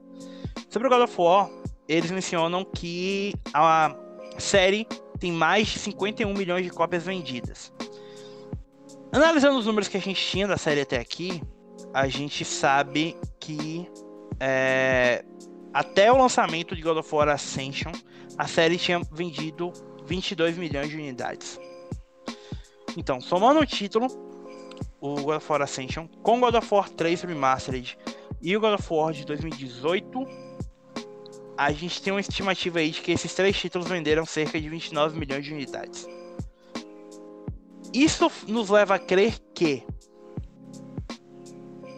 esses dois títulos não devem ter vendido tanto, né? O God of War 3 e a remasterização e o Ascension. Então é muito provável que o God of War de 2018 tenha chegado a uma marca de cerca de 20 milhões de unidades vendidas. Que é um número absurdo. Mas surreal, tá louco. Só para um efeito básico de, de comparação, a gente sabe que, por exemplo, Uncharted e o Marvel's Spider-Man venderam mais de 10 milhões de unidades, certo? A atualização mais recente que a gente tinha era do Call of Duty Black Ops 3 vendendo 15 milhões de unidades e o Uncharted 4 tendo vendido 16 milhões de unidades. É, o nível de jogo que a gente está men mencionando é, por exemplo, o, não sei se vocês se lembram daquele último relatório que a gente teve do Red Dead Redemption 2, de que a série, o Red Dead Redemption 2, sendo lançado para múltiplas plataformas, superou recentemente a marca de 30 milhões de unidades. Meu Deus, cara. Tipo assim, é incrível como a gente talvez tenha acostumado demais com GTA. E não se espanta Sim. tanto, mas quantos jogos, quantos milhões, 100 milhões já bateu, sei lá. GTA V, não sei. No último relatório financeiro que foi divulgado é, referente até as vendas de 30 de setembro de 2020, GTA V vendeu 135 milhões de unidades. RDR2 vendeu 34 milhões de unidades. São dois dos maiores jogos da geração. Tá? É, para efeitos, só para vocês terem um pouco mais de contexto. The Outer Worlds, que é considerado um sucesso enorme pela 2K, pela Take-Two, vendeu 3 milhões de unidades. Mafia Definitive Edition vendeu 2. Tá. Borderlands 3, 10 milhões de unidades. É dinheiro. Esse é, é, tipo pensa no quanto é difícil para um jogo exclusivo como God of War vender 20 milhões de unidades. E isso é, dá um attach rate de basicamente 20, é, um, um sexto da, da quantidade de, consoles vendidos. Sabe? É muito. É muito. O normal é, tipo, sei lá, 2%, 3% de attach rate para um console. Se chegar aí a 15% é muito alto. Né? E, só para não falar que não mencionamos Ghost of Tsushima, Ghost of Tsushima vendeu 5 milhões de unidades desde o seu lançamento em julho. Lembrando que a gente ainda não viu nenhum tipo de promoção muito agressiva, no caso, em relação a descontos pro jogo. Então também é um número muito, muito, muito é, impressionante. Vale destacar Ainda mais que, o Herman, que é uma nova IP. Hust falou que é o Sim. exclusivo que mais rápido alcançou a marca de 5 milhões de vendas. É surpreendente aí ver o Ghost of Tsushima fazendo isso, porque assim, eu sabia que tinha um hype em cima do jogo, mas depois do lançamento, cara, o, independente das críticas que foram é, na média de 8, 90, 80, 90, é, lembrando que o nosso querido Vinhadel que analisou o jogo, né? Eu vou, vou pela palavra dele ainda por cima. É legal que ele teve um efeito semelhante ao do Days ainda melhor, ainda por- quando eu digo assim, porque foi falar de boca em boca. Pessoa falando, ó, cara, esse jogo é muito bom. Basicamente, é o que o pessoal até comentou no site, é o Game of the Year do povo, porque o pessoal gostou muito do Ghost of Tsushima, cara. É, para efeitos eu curiosamente eu diria que tanto Ghost of Tsushima quanto um outro jogo que o Vinhadel analisou, Days Gone, são dois exemplos de jogos em que as, a crítica e as análises não parecem ter tido muito efeito sobre as vendas. Exato. E duas IPs novas ainda por cima, viu? Sim. IPs novas. de estúdios que talvez não fossem considerados como top tier da Sony, né? É, talvez não pra Entregaram ter resultados como esses, né? Tanto Days Gone quanto Sim. Tsushima. Ainda mais que a Sucker Punch veio do. do, do Infamous Second Son, que, tipo assim, era bom, mas muita gente meio com o pé atrás. E foi lançado em pontos. 2014. Assim. Quando você compara, por exemplo, com The Last of Us e pra um estúdio que é que vinha de Uncharted, tipo, tanto o primeiro The Last of Us quanto o segundo, né? Ou, sei lá, a é, é o mesmo, a gente já fez essa comparação antes, mas é o mesmo pulo que a Guerrilla fez com Killzone pra Horizon. Que você tinha ali jogos em que a, a base de jogadores da Sony respeitava e tinha um carinho muito grande mas você consegue dar aquele próximo passo de tipo, uou, a gente tá num outro nível. Bom, é, vamos falar de algumas notícias pequenas pra, de, de joguinhos, né? Fala, um outro jogo que nosso querido Vinhadel vai analisar, que eu sei que o coração dele chega acelerou. Mass Effect Legendary Edition foi anunciado Oh, finalmente Deus. pra PS4, Xbox One e PC. Oh, pai. Amém, senhor. Quase tive um orgasmo. Foi bom demais. O jogo tá previsto pro outono brasileiro de 2021, ou seja, de, de março a junho de 2021. Eu acho que É, deve sair. o jogo- Talvez eles estão colocando outono, mas tem chance de sair até o final de março, né? Pra- encerrar o ano fiscal do pode ser. E tá. Vai contar com versões remasterizadas de Mass Effect, Mass Effect 2 e Mass Effect 3. Todos os jogos tiveram texturas, shaders, modelos, efeitos e aspectos técnicos melhorados. A resolução vai ser melhor e a taxa de quadros por segundo também vai ser maior. Ai, meu É. Deus do céu. A, a coletânea vai incluir todo o conteúdo single player e os DLCs sem multiplayer. Ah, o jogo obviamente vai rodar via retrocompatibilidade no PS5 e no Xbox Series. Mais informações vão ser dadas em 2021. E, além disso, é, a EA confirmou que uma equipe de veteranos da série está trabalhando dentro da BioWare no próximo capítulo do universo Mass Effect. É, o Casey Hudson não deu maiores detalhes porque eles ainda estão nos estágios, nos estágios iniciais do projeto e não há mais que eles possam falar ainda. Mas eles estão ansiosos para compartilhar a visão que eles têm do jogo e o que eles vão fazer a seguir. Vamos Cara, lembrar Mas, que é, a BioWare ainda tem Anthem Next para ser lançado e Dragon Age 4. Então, isso provavelmente ainda tá uns 3 ou 4 anos a, Pelo menos, né? Mas assim, uma coisa É. interessante é que muito provavelmente o, o Dragon Age já tem o conceito todo pronto e ele tem uma equipe muito específica.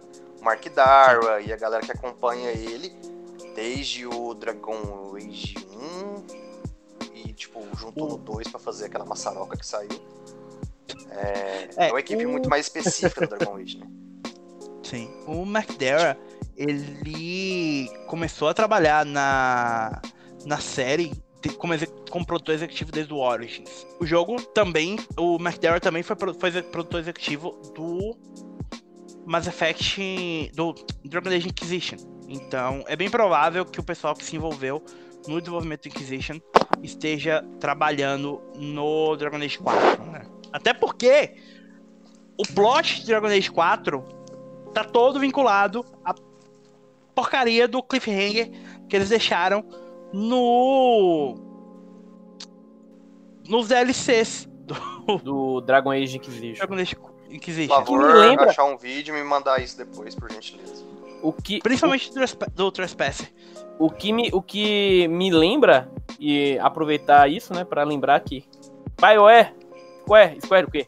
EA, tá na hora também de um remaster do Dragon Age 1 e 2 aí, coletânea, uma trilogia. Ah, aí, isso aí você esquece. Nunca vai sair. Não esquece. Pelo amor de Deus. Só- Não vai, não, vai, só- sabe por quê? Sabe por quê que Ah. não vai? Uma Por coisa é você trazer Mass Effect que era rodado na Unreal. Todos os três eram rodados na Unreal. Ah, é, É, verdade. esses aí era rodado na engine capada lá da BioWare, que ela fazia jogo do PC e ainda adaptou pro PS3 e Xbox na época.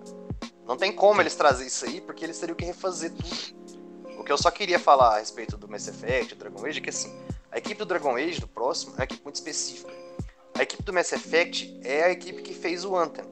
E a julgar pelo, pelo burburinho da galera no Twitter, é, tipo, é todos os veteranos lá, desde o primeiro, que ainda estão lá. Então você vai ter o mesmo Michael Gamble, você vai ter o próprio Casey Hudson, uh, tem a galera que trabalhou na parte de, de roteiro, que aparentemente estão de volta. Então, tipo assim, essa parte é uma equipe bem mais centrada do que a do, a do Dragon Age. A sensação que eu tenho é que o Anthem deu tão errado que a, a, EA finalmente parou e falou, tá, beleza. Talvez a gente precise se afastar um pouco do que a gente tá fazendo com o estúdio.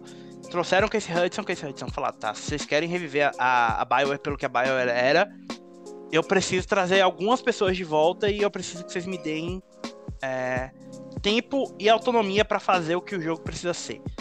Vocês lembram daquela notícia de que o, o próprio é, Dragon Age 4 ia ser uma coisa completamente diferente, ia ser um jogo de serviço e tal, né?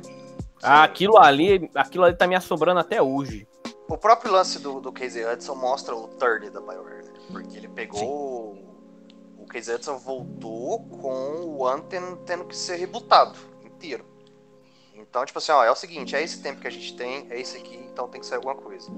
Tanto que se você for esperar lá nas coisas que o Jason Schreier colocou, é, eles esperavam o jogo. É, eles estariam satisfeitos se o jogo tivesse uma média de 65 a 70 no Open Critic. Entendeu? Tipo assim, se tivesse acima disso, era um sucesso completo. Mas eles estariam satisfeitos com 70 para cima. Incrível, Mas sabe... cara. Incrível. Bom, é, vamos lá. É, falando sobre lendas da nossa indústria. O belíssimo senhor conhecido como Phil Spencer, chefe da divisão Xbox da Microsoft, disse que não só ele viu, como ele jogou muito Elden Ring.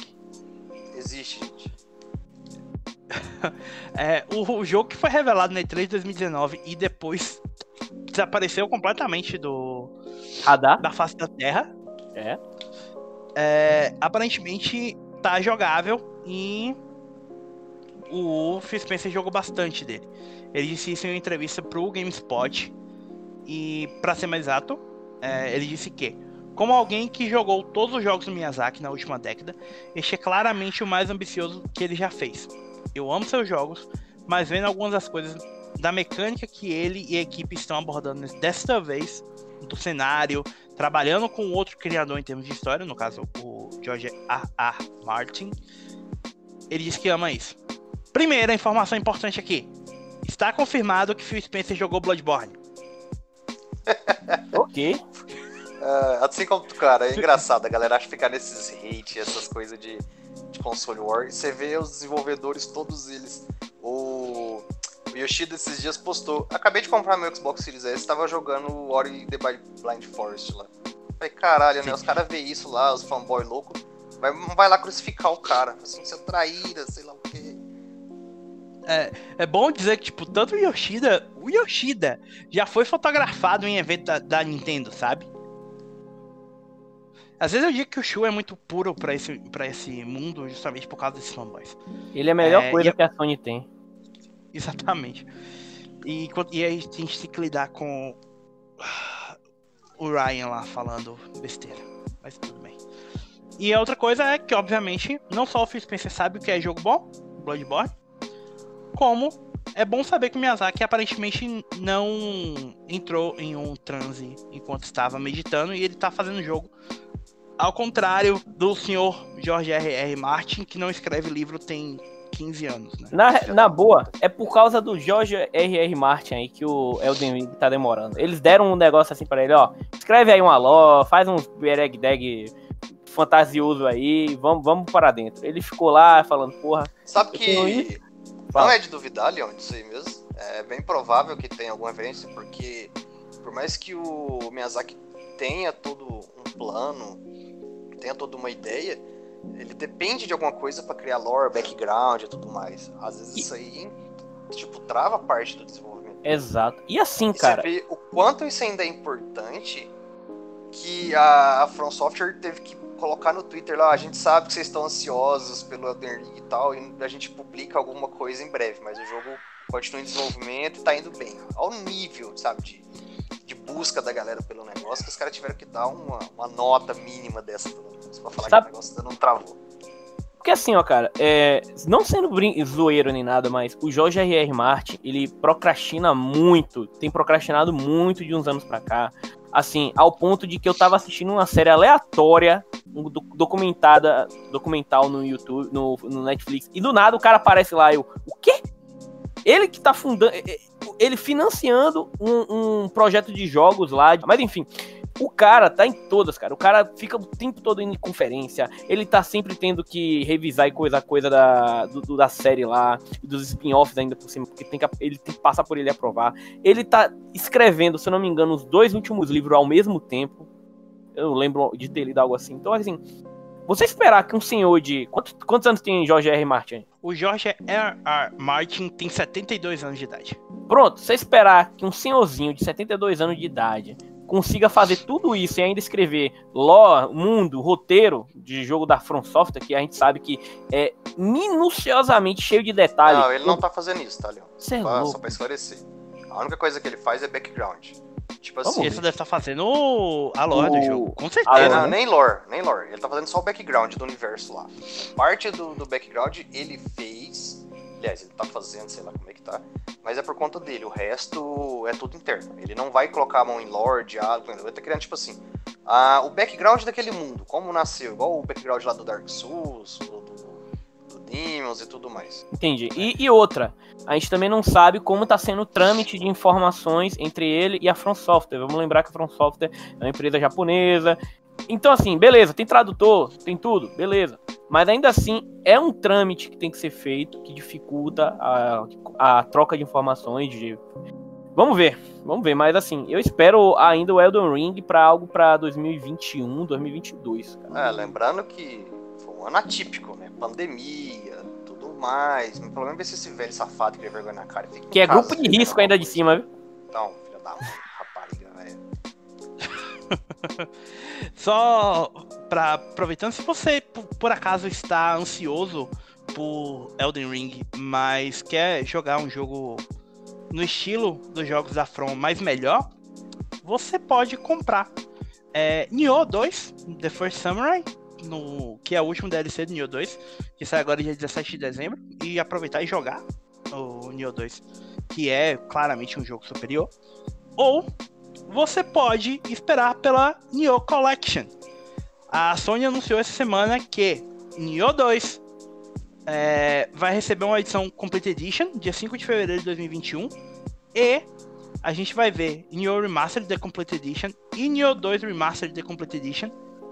Ou, melhor, a Nioh, Nioh Collection para PlayStation 5 no dia 5 de fevereiro. Todos os jogos vão estar rodando em 4K e até 120 FPS no PlayStation 5. Meu Deus. Ninja, você é foda, parabéns, gastar Sony. Dinheiro, gastar dinheiro pra caralho comprando essa porra. E você vai poder transferir o seu save para a vers da versão de PS4 para a versão de PlayStation 5. Hum. Você já tem Nioh 2.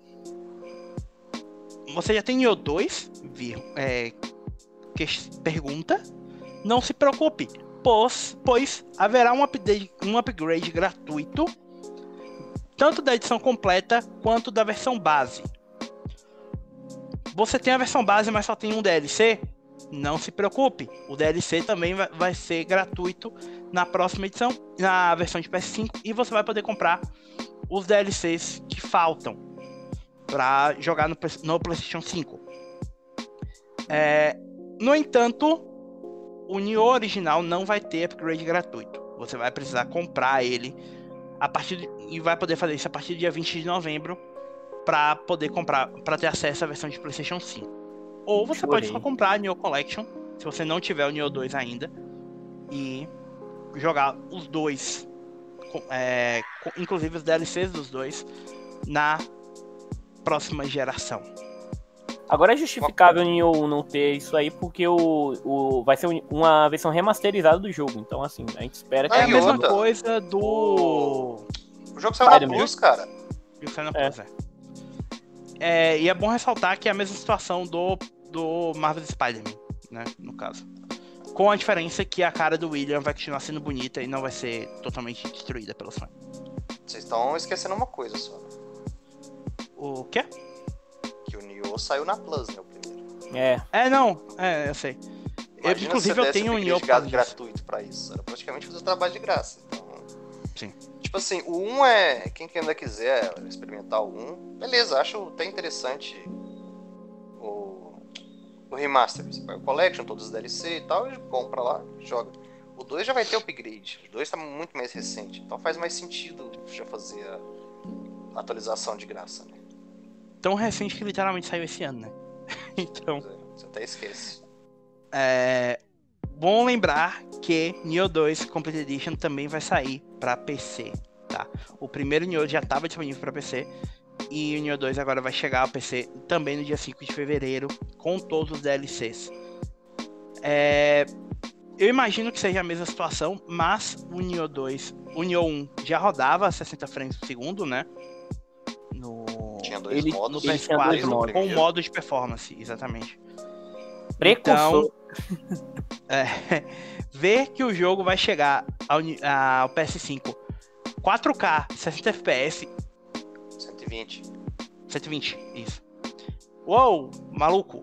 O que esse jogo vai ser rodando na próxima geração vai ser absurdo. Sem Completamente as absurdo. limitações dos consoles, tipo, o Nioh por base só no PS4 normal, ainda tinha uma coisa. Agora o 2 já tinha suporte ao Pro. Então no Pro você tinha ele a 1080p e 60 FPS. No, no, PS4, no PS4 base ele era 720p 60 FPS. Então você imagina isso a 4K 120 FPS, meu Deus. Ei, delícia. Sendo que a arte do jogo é, é muito bonita, cara. É um jogo Sim. muito bacana de você pegar detalhe e tudo mais. Exatamente. Bom, é, algumas outras notícias pequenas. O, eu queria ressaltar só. A gente teve o anúncio do Joystick Awards, Golden Joystick Awards, já que não é, que é uma, uma das primeiras premiações de melhor do ano que a gente vai ter é, em 2020 e foram indicados a jogos do ano: Genshin Impact, Animal Crossing New Horizons, Fall Guys, The Last of Us Part 2, Final Fantasy VII Remake, Spelunk 2, é, Micro, é, o Flight Microsoft Flight Simulator 2020, a Assassin's Creed Valhalla, Factorium, a Crusader Kings, Yakuza Like a Dragon, Ori and the Will of the Wisps, Fórmula 1 2020, Death Stranding para PC, Demon Souls PS5, Hades e Marvel... Ghost of Tsushima e Marvel's Spider-Man Miles Morales. É... é uma lista grande. Ah, do Eterno Half-Life Alex, tá? Eu não sei se eu mencionei. É uma lista bem grande, mas é uma lista de jogos que realmente foram merecem estar indicados aí, né? Eu não consigo ver nenhum jogo aí que não que eu falo, tá, ok, estranho esse jogo tá sendo indicado a melhor do ano. É, Só é uma um lista realmente tá muito. Bom, é, falando de um desses jogos que foi adiado aí, Assassin's Creed Valhalla. A gente teve a notícia de que Valhalla teve o dobro de jogos, jogadores ativos no dia do lançamento em comparação a Assassin's Creed Odyssey. Cara, vamos lá. É... Assassin's Creed Odyssey já tinha tido um número de unidades vendidas meio absurda. É bom lembrar que a gente mencionou no começo do ano que o Odyssey é, vinha num ritmo de vendas 50% maior do que o Origins. É, e o jogo já tinha vendido mais de 10 milhões de unidades. Ou seja, Valhalla provavelmente vai ser um sucesso extremamente absurdo também. É, talvez precisa, É. né? A Ubisoft tá bancando o jogo a 60 dólares. Isso não vai mudar. Sim. E cada Assassin's Creed tem uma equipe cada vez maior trabalhando nele. Então, imagino que os custos de produção seja cada vez maior. É, e é bom lembrar que provavelmente é um jogo de lançamento do Xbox Series e no PS5, mas é um jogo que é cross-buy, né? Se você comprar no PS4, você tem acesso a ele no PS5. Se comprar no PS5, você tem acesso no PS4. E a mesma coisa no Xbox Series. Se você comprar o Tem jogo no nenhuma Xbox versão One, você vai ter especial ao isso. Xbox Series X. Exatamente. É, não é igual Call of Duty, você tem que comprar a versão que te permite isso, por exemplo. A versão base já te dá é, acesso às duas versões, que faz é, isso ser um sucesso de vendas impressionante.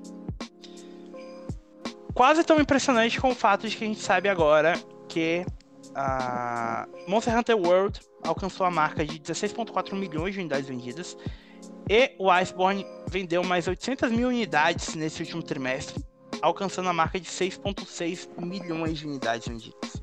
A gente teve o relatório financeiro mais recente da, da Capcom, né? E com ela a gente teve alguns números meio impressionantes, como fato de, isso que eu mencionei agora, Resident Evil 7 é, alcançou a marca de 8.3 milhões de unidades, Resident Evil 2 7.5, Resident Evil 3, o remake, alcançou 3 e o Resident Evil 2 que eu mencionei, diga-se, é o remake também. Então, a gente tem aí a números de vendas bem constantes da Capcom, mesmo a empresa não tendo lançado nenhum jogo grande no último trimestre fis- fiscal, né? O próximo grande lançamento da Capcom foi o Devil May Cry 5 Special Edition, que saiu agora junto com o PS5. E que a gente, não, obviamente, não tem números para ele ainda. Só que o Devil May Cry 5 original chegou à marca de 3,9 milhões de unidades. Então, aí registrado, porque a gente sempre menciona o número de vendas da, da Capcom, né? Então, a empresa segue vendendo bem, mesmo sem grandes lançamentos. Quem não segue vendendo bem é a Square Enix, meus amigos. A Square reportou um prejuízo de 62 milhões de dólares no setor de jogos em HD, com o único lançamento no último trimestre sendo Marvel's Avengers. É, a Square não mencionou quantas unidades é, necessariamente o- foram vendidas no total, só que a meta planejada para esse setor foi apenas de 60% do seu objetivo. E o analista do mercado, o David Gibson, disse que a...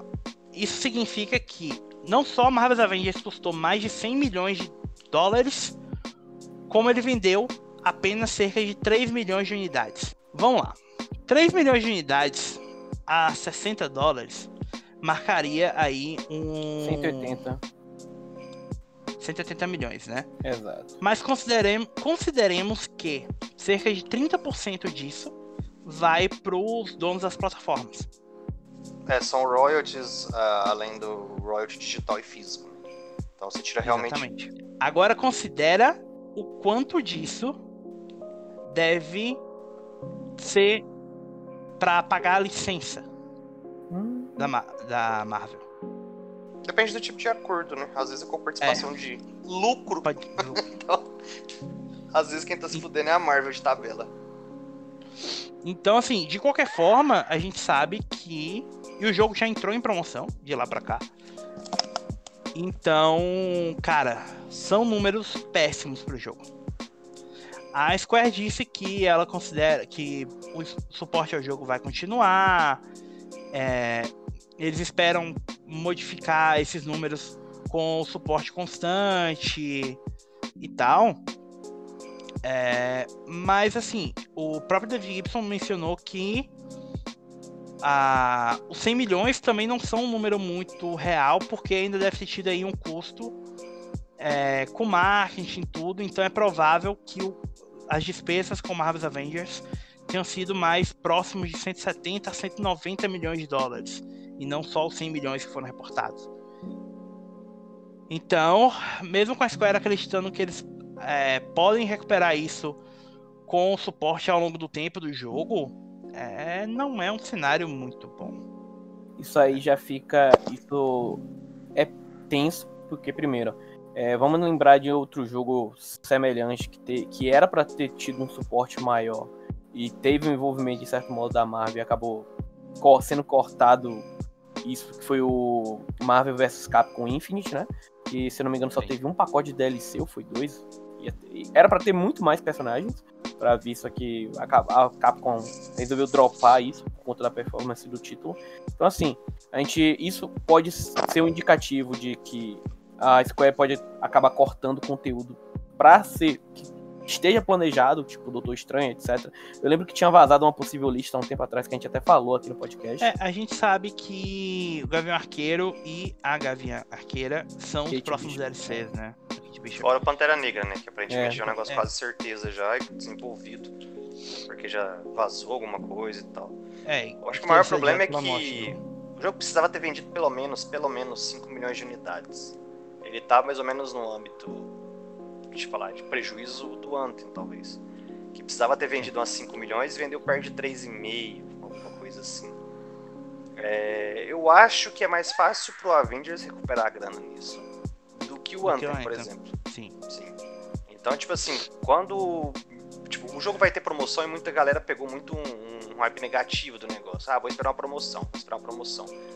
Então, provavelmente quando tiver uma promoção, essa galera pegue. Principalmente quando tiver personagem tipo. Sai aí Gavião Arqueiro, sai Pantera Negra, sai Doutor Estranho, Homem-Aranha. Então, quando tudo isso aí tiver, talvez a galera empolga, mesmo em promoção, o jogo acaba tendo um, um, tapa um pouco desse prejuízo aí, de certa forma. Se a galera ficar engajada, tá... vendendo, é, vendendo microtransação o jogo vai tá melhor, né? Também. também, também, já vai ter parte, vai ser, sair pros próximos consoles e tudo mais. É assim, é, existe uma possibilidade realmente da, do jogo você se recuperar. É, é um pouco triste porque acho que nós quatro, incluindo o Ivan aí, a gente gostou mais do jogo do que a média, né? Não é um jogo perfeito, mas é um jogo divertido. Então, poderia ser melhor, mas é esperar realmente para ver o que, que vai vir do futuro, né? É, falando em futuro, e aproveitando que a gente está mencionando os relatórios financeiros, só para a gente concluir o podcast, a Take-Two Interactive tinha mencionado anteriormente que eles estavam em um processo de aquisição da Codemasters e agora foi confirmado de que o processo, que eles chegaram a um acordo e o processo vai ser concluído em 2021. É, de acordo com o Strauss Zelnick, que é o CEO da Take-Two, a aquisição da Codemasters vai garantir um portfólio maior de jogos de esportes e um maior crescimento nesse segmento por anos a, a, pelos próximos anos para a Take-Two é, além disso, eles mencionaram que são equipes talentosas, é, tem a tecnologia que a Codemasters já tem dela mesmo, e tudo isso. É, essa aquisição se deu porque a Tech2 Interactive quer se tornar líder no segmento de franquias de esporte e corridas futuramente. E isso vai aumentar a diversidade dos títulos da Codemasters e também as receitas provenientes desses jogos. É, a aquisição foi por cerca de 980 milhões de dólares. É, bom, é inegável que a Take-Two tem dinheiro para essa aquisição, né? É a dona uhum. da, da Rockstar, é também a dona de outras franquias de esporte. Bom mencionar que a, Take-Two é dona da 2K, né? Então isso inclui aí NBA, o PGA Tour, que eles começaram a vender, a financiar nesse ano, é, tem a WWE e, obviamente, expandir para a Fórmula 1 e com o Dirt, né, que é que é um nome importante da questão de rally, é um bom sinal para o futuro da Take-Two aí para a próxima geração, principalmente. Cara, uma coisa bacana disso aí é pensar que a Take-Two realmente tem grana e não é pela Rockstar, como a galera pensa. GTA vende muito, vende, mas é um negócio que gasta muito para ser produzido. É, o GTA Online talvez é mais rentável do que o próprio GTA, tendo vendido 135 milhões de cópias. Red Dead, mesma coisa. Se você pensar o quanto a Take-Two lança jogos frequentes, com sucesso, rentáveis ainda, a companhia é muito saudável para fazer uma aquisição dessa sem ter que se preocupar com muita coisa. E o futuro é bem impressionante porque assim, Fórmula 1 é um, um, esporte de nicho, mas que tem um público apaixonado e bem fiel. Mesma coisa para os jogos de corrida. A gente sabe que a Codemasters é a grande, o grande expoente de desenvolvimento de jogos de corrida third party, né? No caso, desconsiderando a, o pessoal que faz o Forza, que eu esqueci o nome. Ah, e... Turn 10. E, obviamente, a Polyphony com o Gran Turismo. A é. Codemasters é. A Polyphony Ainda é uma referência. é, mas, mas ainda tem todo o relacionamento é da Polyphony com a FIA. Sim, e não, e todo, é por números. É Gran Turismo mesmo. Sim. Tipo, o Paul Rudchinski lá, que era o diretor do Drive Club e do Project Cars 3, disse que a Sony acredita muito na Polyphony e como eles vendem Gran Turismo de qualquer forma. A franquia é muito estável. Mesmo tendo coisa absurda já no histórico, GT5 Prologue, Gran Turismo Sport, que é umas, umas coisas diferentes e tal, é, ainda tem resultado. Então, tipo assim, é talvez aí, pelo histórico todo, para mim, isso é opinião pessoal agora, a Polyphony precisa crescer um pouquinho mais. Tipo, ela tá muito escondida no, no histórico dela. Então, eu acho que precisa mostrar mais além do que ela já fez até hoje. É bom lembrar aí que a, a Codemasters não só tem a Fórmula 1, como o Dust que eu mencionei, que inclusive tem é, os campeonatos de, de rally, o WRC oficialmente dentro do, do Dust, como aí você tem a série grid, você tem outras coisas que eles fazem, como aquele On Rush. Tem a recente aquisição da Slightly Mad Studios, que fazia o Project Cars. Tem o pessoal da Evolution, que foi pra. Foi pra Codemasters, né? né? Praticamente eles levaram todo mundo é. da Evolution, porque ela se... parte do estúdio foi pra Slight Mad na época e parte já tinha entrado na Codemasters, direto na parte do grid lá. Todo mundo foi a, a parte agora a, da Codemasters? Agora todo mundo é da Codemasters. Então, tipo assim, eles têm um, um know-how lá, um DNA de jogo de corrida muito forte. Mas muito forte mesmo. Realmente agora resta esperar o que, que vai vir daqui pra Sabe frente, o que, né? que só me, me, me rendeu curiosidade dessas coisas? Vocês lembram que a Slight Mad estava desenvolvendo um console, né? Sim, Oi? verdade. Ah, sim. A Slight Mad estava desenvolvendo um console por conta própria. Então ela foi adquirida pela Codemaster, esse projeto passou para a Codemasters, uma empresa maior, digamos assim, porte financeiro, estrutura e tal. Agora tudo isso aí tá na mão da 2K, então, da Take-Two no caso, né? Então, tipo, imagina a Take-Two lança um console com GTA e Red Dead exclusivo para ele. Vinhadel, é Vinhadel, não fala isso não, Vinhadel, porque isso... Mano, e a... o pior é que, se você parar pra pensar, a quantidade de gente que ia comprar essa porra só pra jogar GTA e Red Dead ia ser absurdo, Ia ser Cara, absurdo. não digo que isso pode acontecer, até porque eu acho que é, é um esforço muito grande por parte da Take-Two e era um projeto muito embrionário dentro da Slide Mad, que foi pra Codemaster, que tá indo pra Take-Two agora. Então, tipo assim, talvez eles usem isso para alguma coisa, mas tinha esse projeto. E se você pegava a Slide Mad lá antes mesmo de ser adquirida, até depois, ainda tava lá no site deles é, desenvolvimento desse console. Uma coisa que assim, ah, tem uma entrevista do, do, do antigo CEO da Slightly Mad que eles tinham perdido interesse no projeto. Ele, foi entrevista para o PC Games Insider que eles tinham perdido interesse no projeto graças ao lançamento do Google Stadia. Não Nossa. quer dizer muita coisa, porque a gente sabe como o Stadia flopou violentamente, né? Não dá para levar Mas... muito em consideração as palavras desse senhor aí. É. Fica aí essa observação do que, que pode vir a ser. Qual, quem sabe a gente não tem aí a Madbox rodando GTA 6 exclusivamente, né? Era o nome do console. Bom, é igual eu falei, é um negócio muito embrionário. Ainda mais com isso aí que o Thiago falou, não dá pra esperar muito. Mas, tá lá, gente. Vai que. O, o Vinhadel, apesar de que eu sei que a franquia é da Rockstar, né? Mas o que, que você acharia de um um Midnight Club sendo desenvolvido pela Codemasters? Cara, então, foi uma coisa que eu pensei quando eu vi isso aí. É, o problema é como que você traz Midnight para ser relevante. Porque quando a franquia chegou o auge dela foi numa disputa com o Need for Speed Underground, 1 e o 2. E tipo assim, qual a necessidade de Midnight hoje em dia? É, entendo. Ah. Lembra que o jogo, até a última versão dele, era corrida de checkpoint ainda. Verdade. Não era? Verdade. Então, tipo assim, era um negócio um pouco mais atrasado. Mas igual a gente falou, ah, tem uns caras agora, todos da Codemaster lá, Slide Med incluído, que são peritos nisso. Então, em- não vejo mãos melhores pra esse rolê tá acontecendo. Sim, com certeza. Bom, é, vamos lá. Nossa penúltima notícia de hoje é uma notícia que é muito próxima do meu coração. Mas já que a gente tá falando de relatórios financeiros, eu não poderia deixar de mencionar que a Falcon também teve o relatório financeiro dela, agora de do segundo, segundo trimestre de 2020. E eles mencionaram que em 2021 eles planejam lançar vários títulos em comemoração aos 40 anos da desenvolvedora. E, e é bizarro pensar que já tem alguns desenvolvedores alcançando a marca de 40 anos, né? É, mas. até, né, por sinal, pensar assim. Sim. É porque a Falcon começou desenvolvendo o jogo pra PC Engine, cara. E pra MSX. É o, o quão antiga as séries delas são.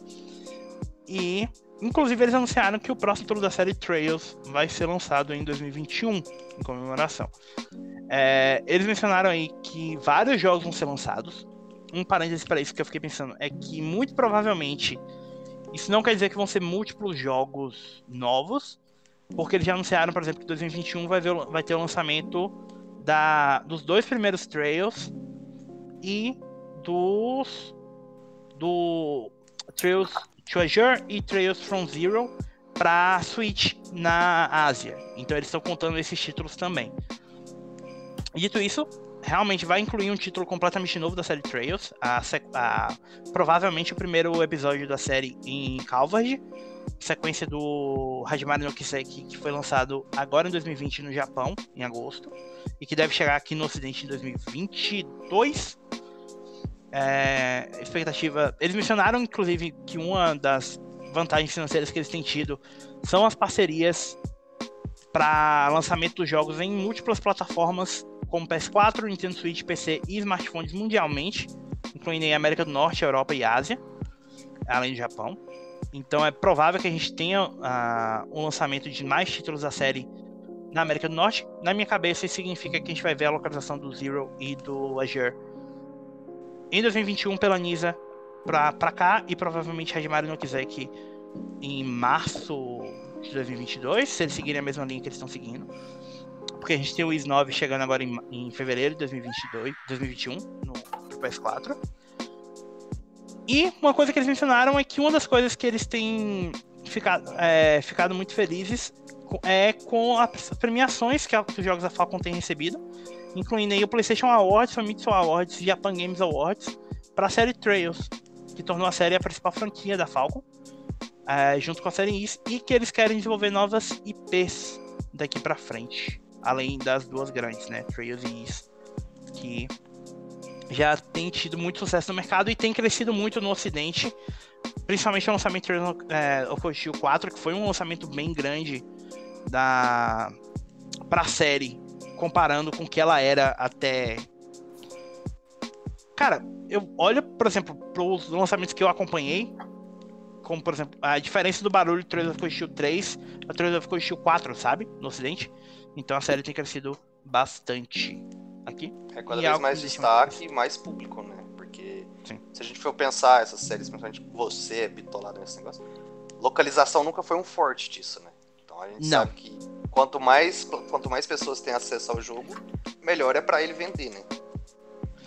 Pensa que, por exemplo, o. Sabe quanto tempo demorou o lançamento do Trails in the Sky? Do lançamento no Japão pra cá? Quatro anos. Pro Trails in the Sky SC foram cinco. E a gente tá tendo lançamento agora. uma- uma- os lançamentos demorando em média um ano e meio. Que é menos tempo do que a Atlus tá demorando pra lançar o Persona 5 Scramble lá. E olha que Persona 5 é, digamos. Persona 5 é o mais mainstream que um RPG japonês consegue chegar No, sem no ser lançado Ocidente. pela Square. É. Isso, sem ser lançado pela Square. É forte. Porque, tipo, é, é diferente do que um Nier ou um Final Fantasy ou até um Dragon Quest é, entendeu? É o mais mainstream que você consegue ser. Então, é impressionante. E a última semana, a última notícia dessa semana, amiguinhos, é os nossos números de vendas. Pra outubro na pela NPD e a gente tem aí o anúncio de que FIFA 2021 foi o jogo mais vendido nos Estados Unidos em outubro de 2020, no geral. É, seguido por Madden NFL em segundo lugar, Watch Dogs Legion em terceiro. Como esse jogo vendeu tão bem, eu não sei. Quanto? Já, mas É. não tem número ainda, tem? Não tem número. Pre- preciso. Só que é o terceiro jogo mais vendido de, 2000 de outubro Mas de 2020. o. Sabe o que, que acontece, cara? O jogo ele criou uma expectativa muito boa. Expectativa isso. De mudar do lance do 2 lá e do primeiro jogo. Sim. Passar uma imagem diferente. Eu acho que a partir disso aí a galera, ah não, vai dar uma renovada na franquia. Agora a questão de quando vem e você vê muito bug e tal, é uma coisa que você vê só depois. Então, imaginando que isso aí seja só coisa de lançamento, até entendedor. Provavelmente. É, em quarto lugar, o NHL 2021. Quinto lugar, Mario Kart Live Home Circuit. Pra quem não sabe, é aquele jogo em realidade aumentada do Mario Kart que a Nintendo lançou. A Nintendo e seus projetos, cara, cada um mais bizarro e revolucionário que o outro, velho. É, em sexto lugar, o Super Mario 3D All Star. Sétimo, Animal Crossing New Horizons. Oit- em oitavo, o Star Wars Squadrons. Nono, Call of Duty Modern Warfare. E em décimo, Crash Bandicoot 4. É bom lembrar que todos esses jogos, desses jogos, só são novos. FIFA 2021, Watch Dogs Legion, o NHL 2021 e o Mario Kart Live. Todos os outros foram lançados em setembro ou até antes disso, né? Para PS4, o top 10 ficou FIFA 2021, Madden NFL 21, Watch Dogs Legion, Ghost of Tsushima, NHL 21, Crash Bandicoot 4, Call of Duty Modern Warfare, Star Wars Squadrons, NBA 2K 2021, que caiu de, de quarto lugar para nono nesse mês. O Ghost Tsushima, diga-se, subiu de quinto lugar para quarto. E fechando a lista, Marvel's Avengers, que tinha sido o jogo mais vendido de, de setembro e caiu para décimo lugar no PS4. É, para comparação, no geral, o jogo caiu de primeiro lugar de setembro para décimo quarto, somando todos os consoles. É, uma ausência para mim que chama muita atenção aqui é do The Last of Us Part 2. O jogo não tá nem no top 10 mais. Eu acho que o boom já acabou, cara. O boom do The Last of Us. É, ainda mais como aquilo que eu tava falando. É um jogo orientado à narrativa. Muita gente que queria jogar, jogou. Muita gente que queria saber sobre o jogo já viu. E agora eles devem estar mais esperando uma redução de preço no jogo. Então, O assim, teve um re- Depende de Hã? for lançado também, multiplayer do jogo. Também. Então, vamos aguardar pra ver o que é que acontece aí com The Last of Us. Lembrando que ele ainda continua entre no- na frente do Ghost of Tsushima, né? Vamos ver o que é que dá. Cara, eu não diria É, que ou não- acabou, como o Leon falou, mas eu acho que o hype dele era aquilo no lançamento mesmo. Quem queria pegar o jogo, queria naquela hora. Quem acompanha a história, queria no lançamento. Quem queria pegar, pegava ali. Ninguém vai pegar um jogo de narrativa e esperar, é, sei lá, 3, 4, 5 meses pra, pra poder comprar ele. E ele ainda não entrou Com em risco ainda de tomar spoiler, né? É, então. Como se pudesse E mais, né? Depois do jogo ter sido vazado. Em compensação, o. O Ghost of Tsushima parece ter tido um, um novo boom graças a- ao multiplayer, né? Sim, sim, sim. Demais, demais. Tipo, Lendas foi muito bem recebido e a galera aceitou fácil, era muito divertido. Galera, que tudo que joga esses jogos de loot aí, amigo meu, tudo parou de jogar aquilo que tava sem novidade, inclusive Destiny 2, pra ficar jogando só o Lendas. Porque era muito bom, cara. Eu tenho um amigo aqui que. Um amigo não, um conhecido do grupo de jogos aqui da cidade de venda. Ele todo dia ele chama a galera pra jogar com ele o Lendas do Ghost of Tsushima. Toda semana ele tá postando foto do personagem dele, das customizações que ele faz. Então, assim, tem muita gente que ficou feliz Olha, mesmo que com. Eles disseram que o jogo não vai ter mais suporte, tá? O multiplayer foi só aquela raid e acabou.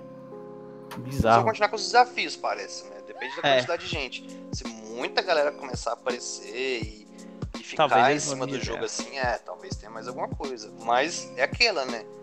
Se isso aí era, como eles já tinham dito, um projeto planejado desde o início do desenvolvimento, não é um negócio que saiu depois, ah, é bem possível que seja isso aí. Talvez mantenha a galera atualizando coisa básica ali e já vão partir para um próximo projeto. E talvez o próximo projeto já venha aí com um multiplayer mais robusto, né? É, ou um negócio bem. Sei lá, gigante, né? Talvez. É. Bom, é, só algumas observações sobre isso. FIFA 21 foi o jogo mais vendido de 2020 de outubro e é a primeira vez que a série lidera o ranking da NPD no Zelda. É, White Ox Legion ficou em terceiro lugar, apenas com 3 dias de vendas. O NHL 2021 teve o melhor lançamento da série desde o NHL 2016. É, o Switch foi o console mais vendido do mês e quebrou o recorde pelo Wii em, é, estabelecido pelo Wii em outubro de 2018. E esse é o 23 mês seguido em que o Switch é o console mais vendido do Zelda, que é um outro recorde.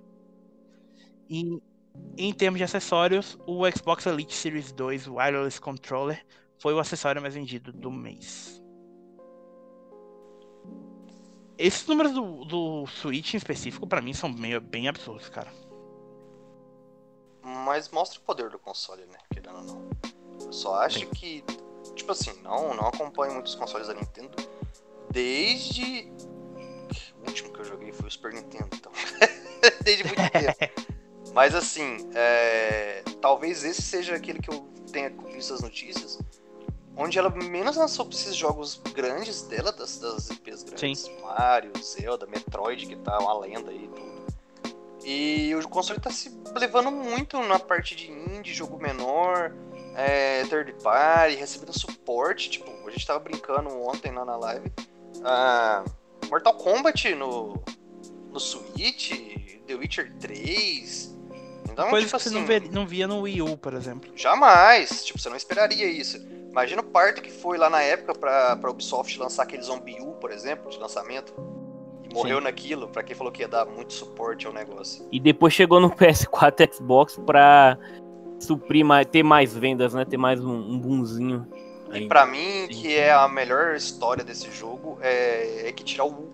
Entendeu? Fica só zombie. Não mais zombie. zombie é.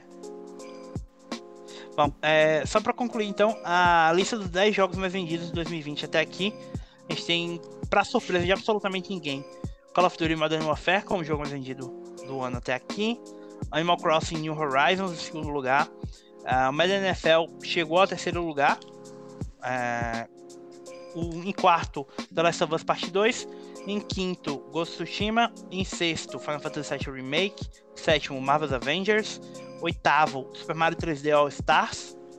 Em nono, Mario Kart 8 Deluxe. E em décimo, Dragon Ball Z Kakarot. É, eu ainda fico meio impressionado com Final Fantasy VII e Dragon Ball Z nessa lista, cara. E o Ghost of Tsushima também, também. O Ghost of Tsushima em quinto lugar, pra mim, é, é, algo maravilhoso. Mas, bom, é isso. Então, amiguinhos, mais alguma coisa a adicionar? Não. Não. Estendemos, então... finalmente, não falamos mais do PS5 uma coisa distante. Falamos Sim, finalmente está entre presente. nós. Talvez com muita sorte, muita fé e sei lá mais o que que a gente precisa ter. Na próxima edição, a gente talvez faça uma versão podcast PS5 em nossas mãos. Além de tudo que você já viu aí, um unboxing, análise e tudo mais. Mas talvez três opiniões se a gente tiver essa sorte ou não, senão a gente vai ficar chupando o dedo mais um pouco.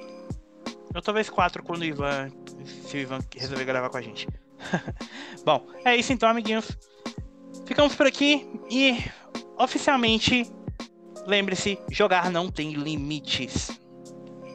Tchau, tchau. É isso aí, galera. Abraço e até a próxima. Valeu, pessoal.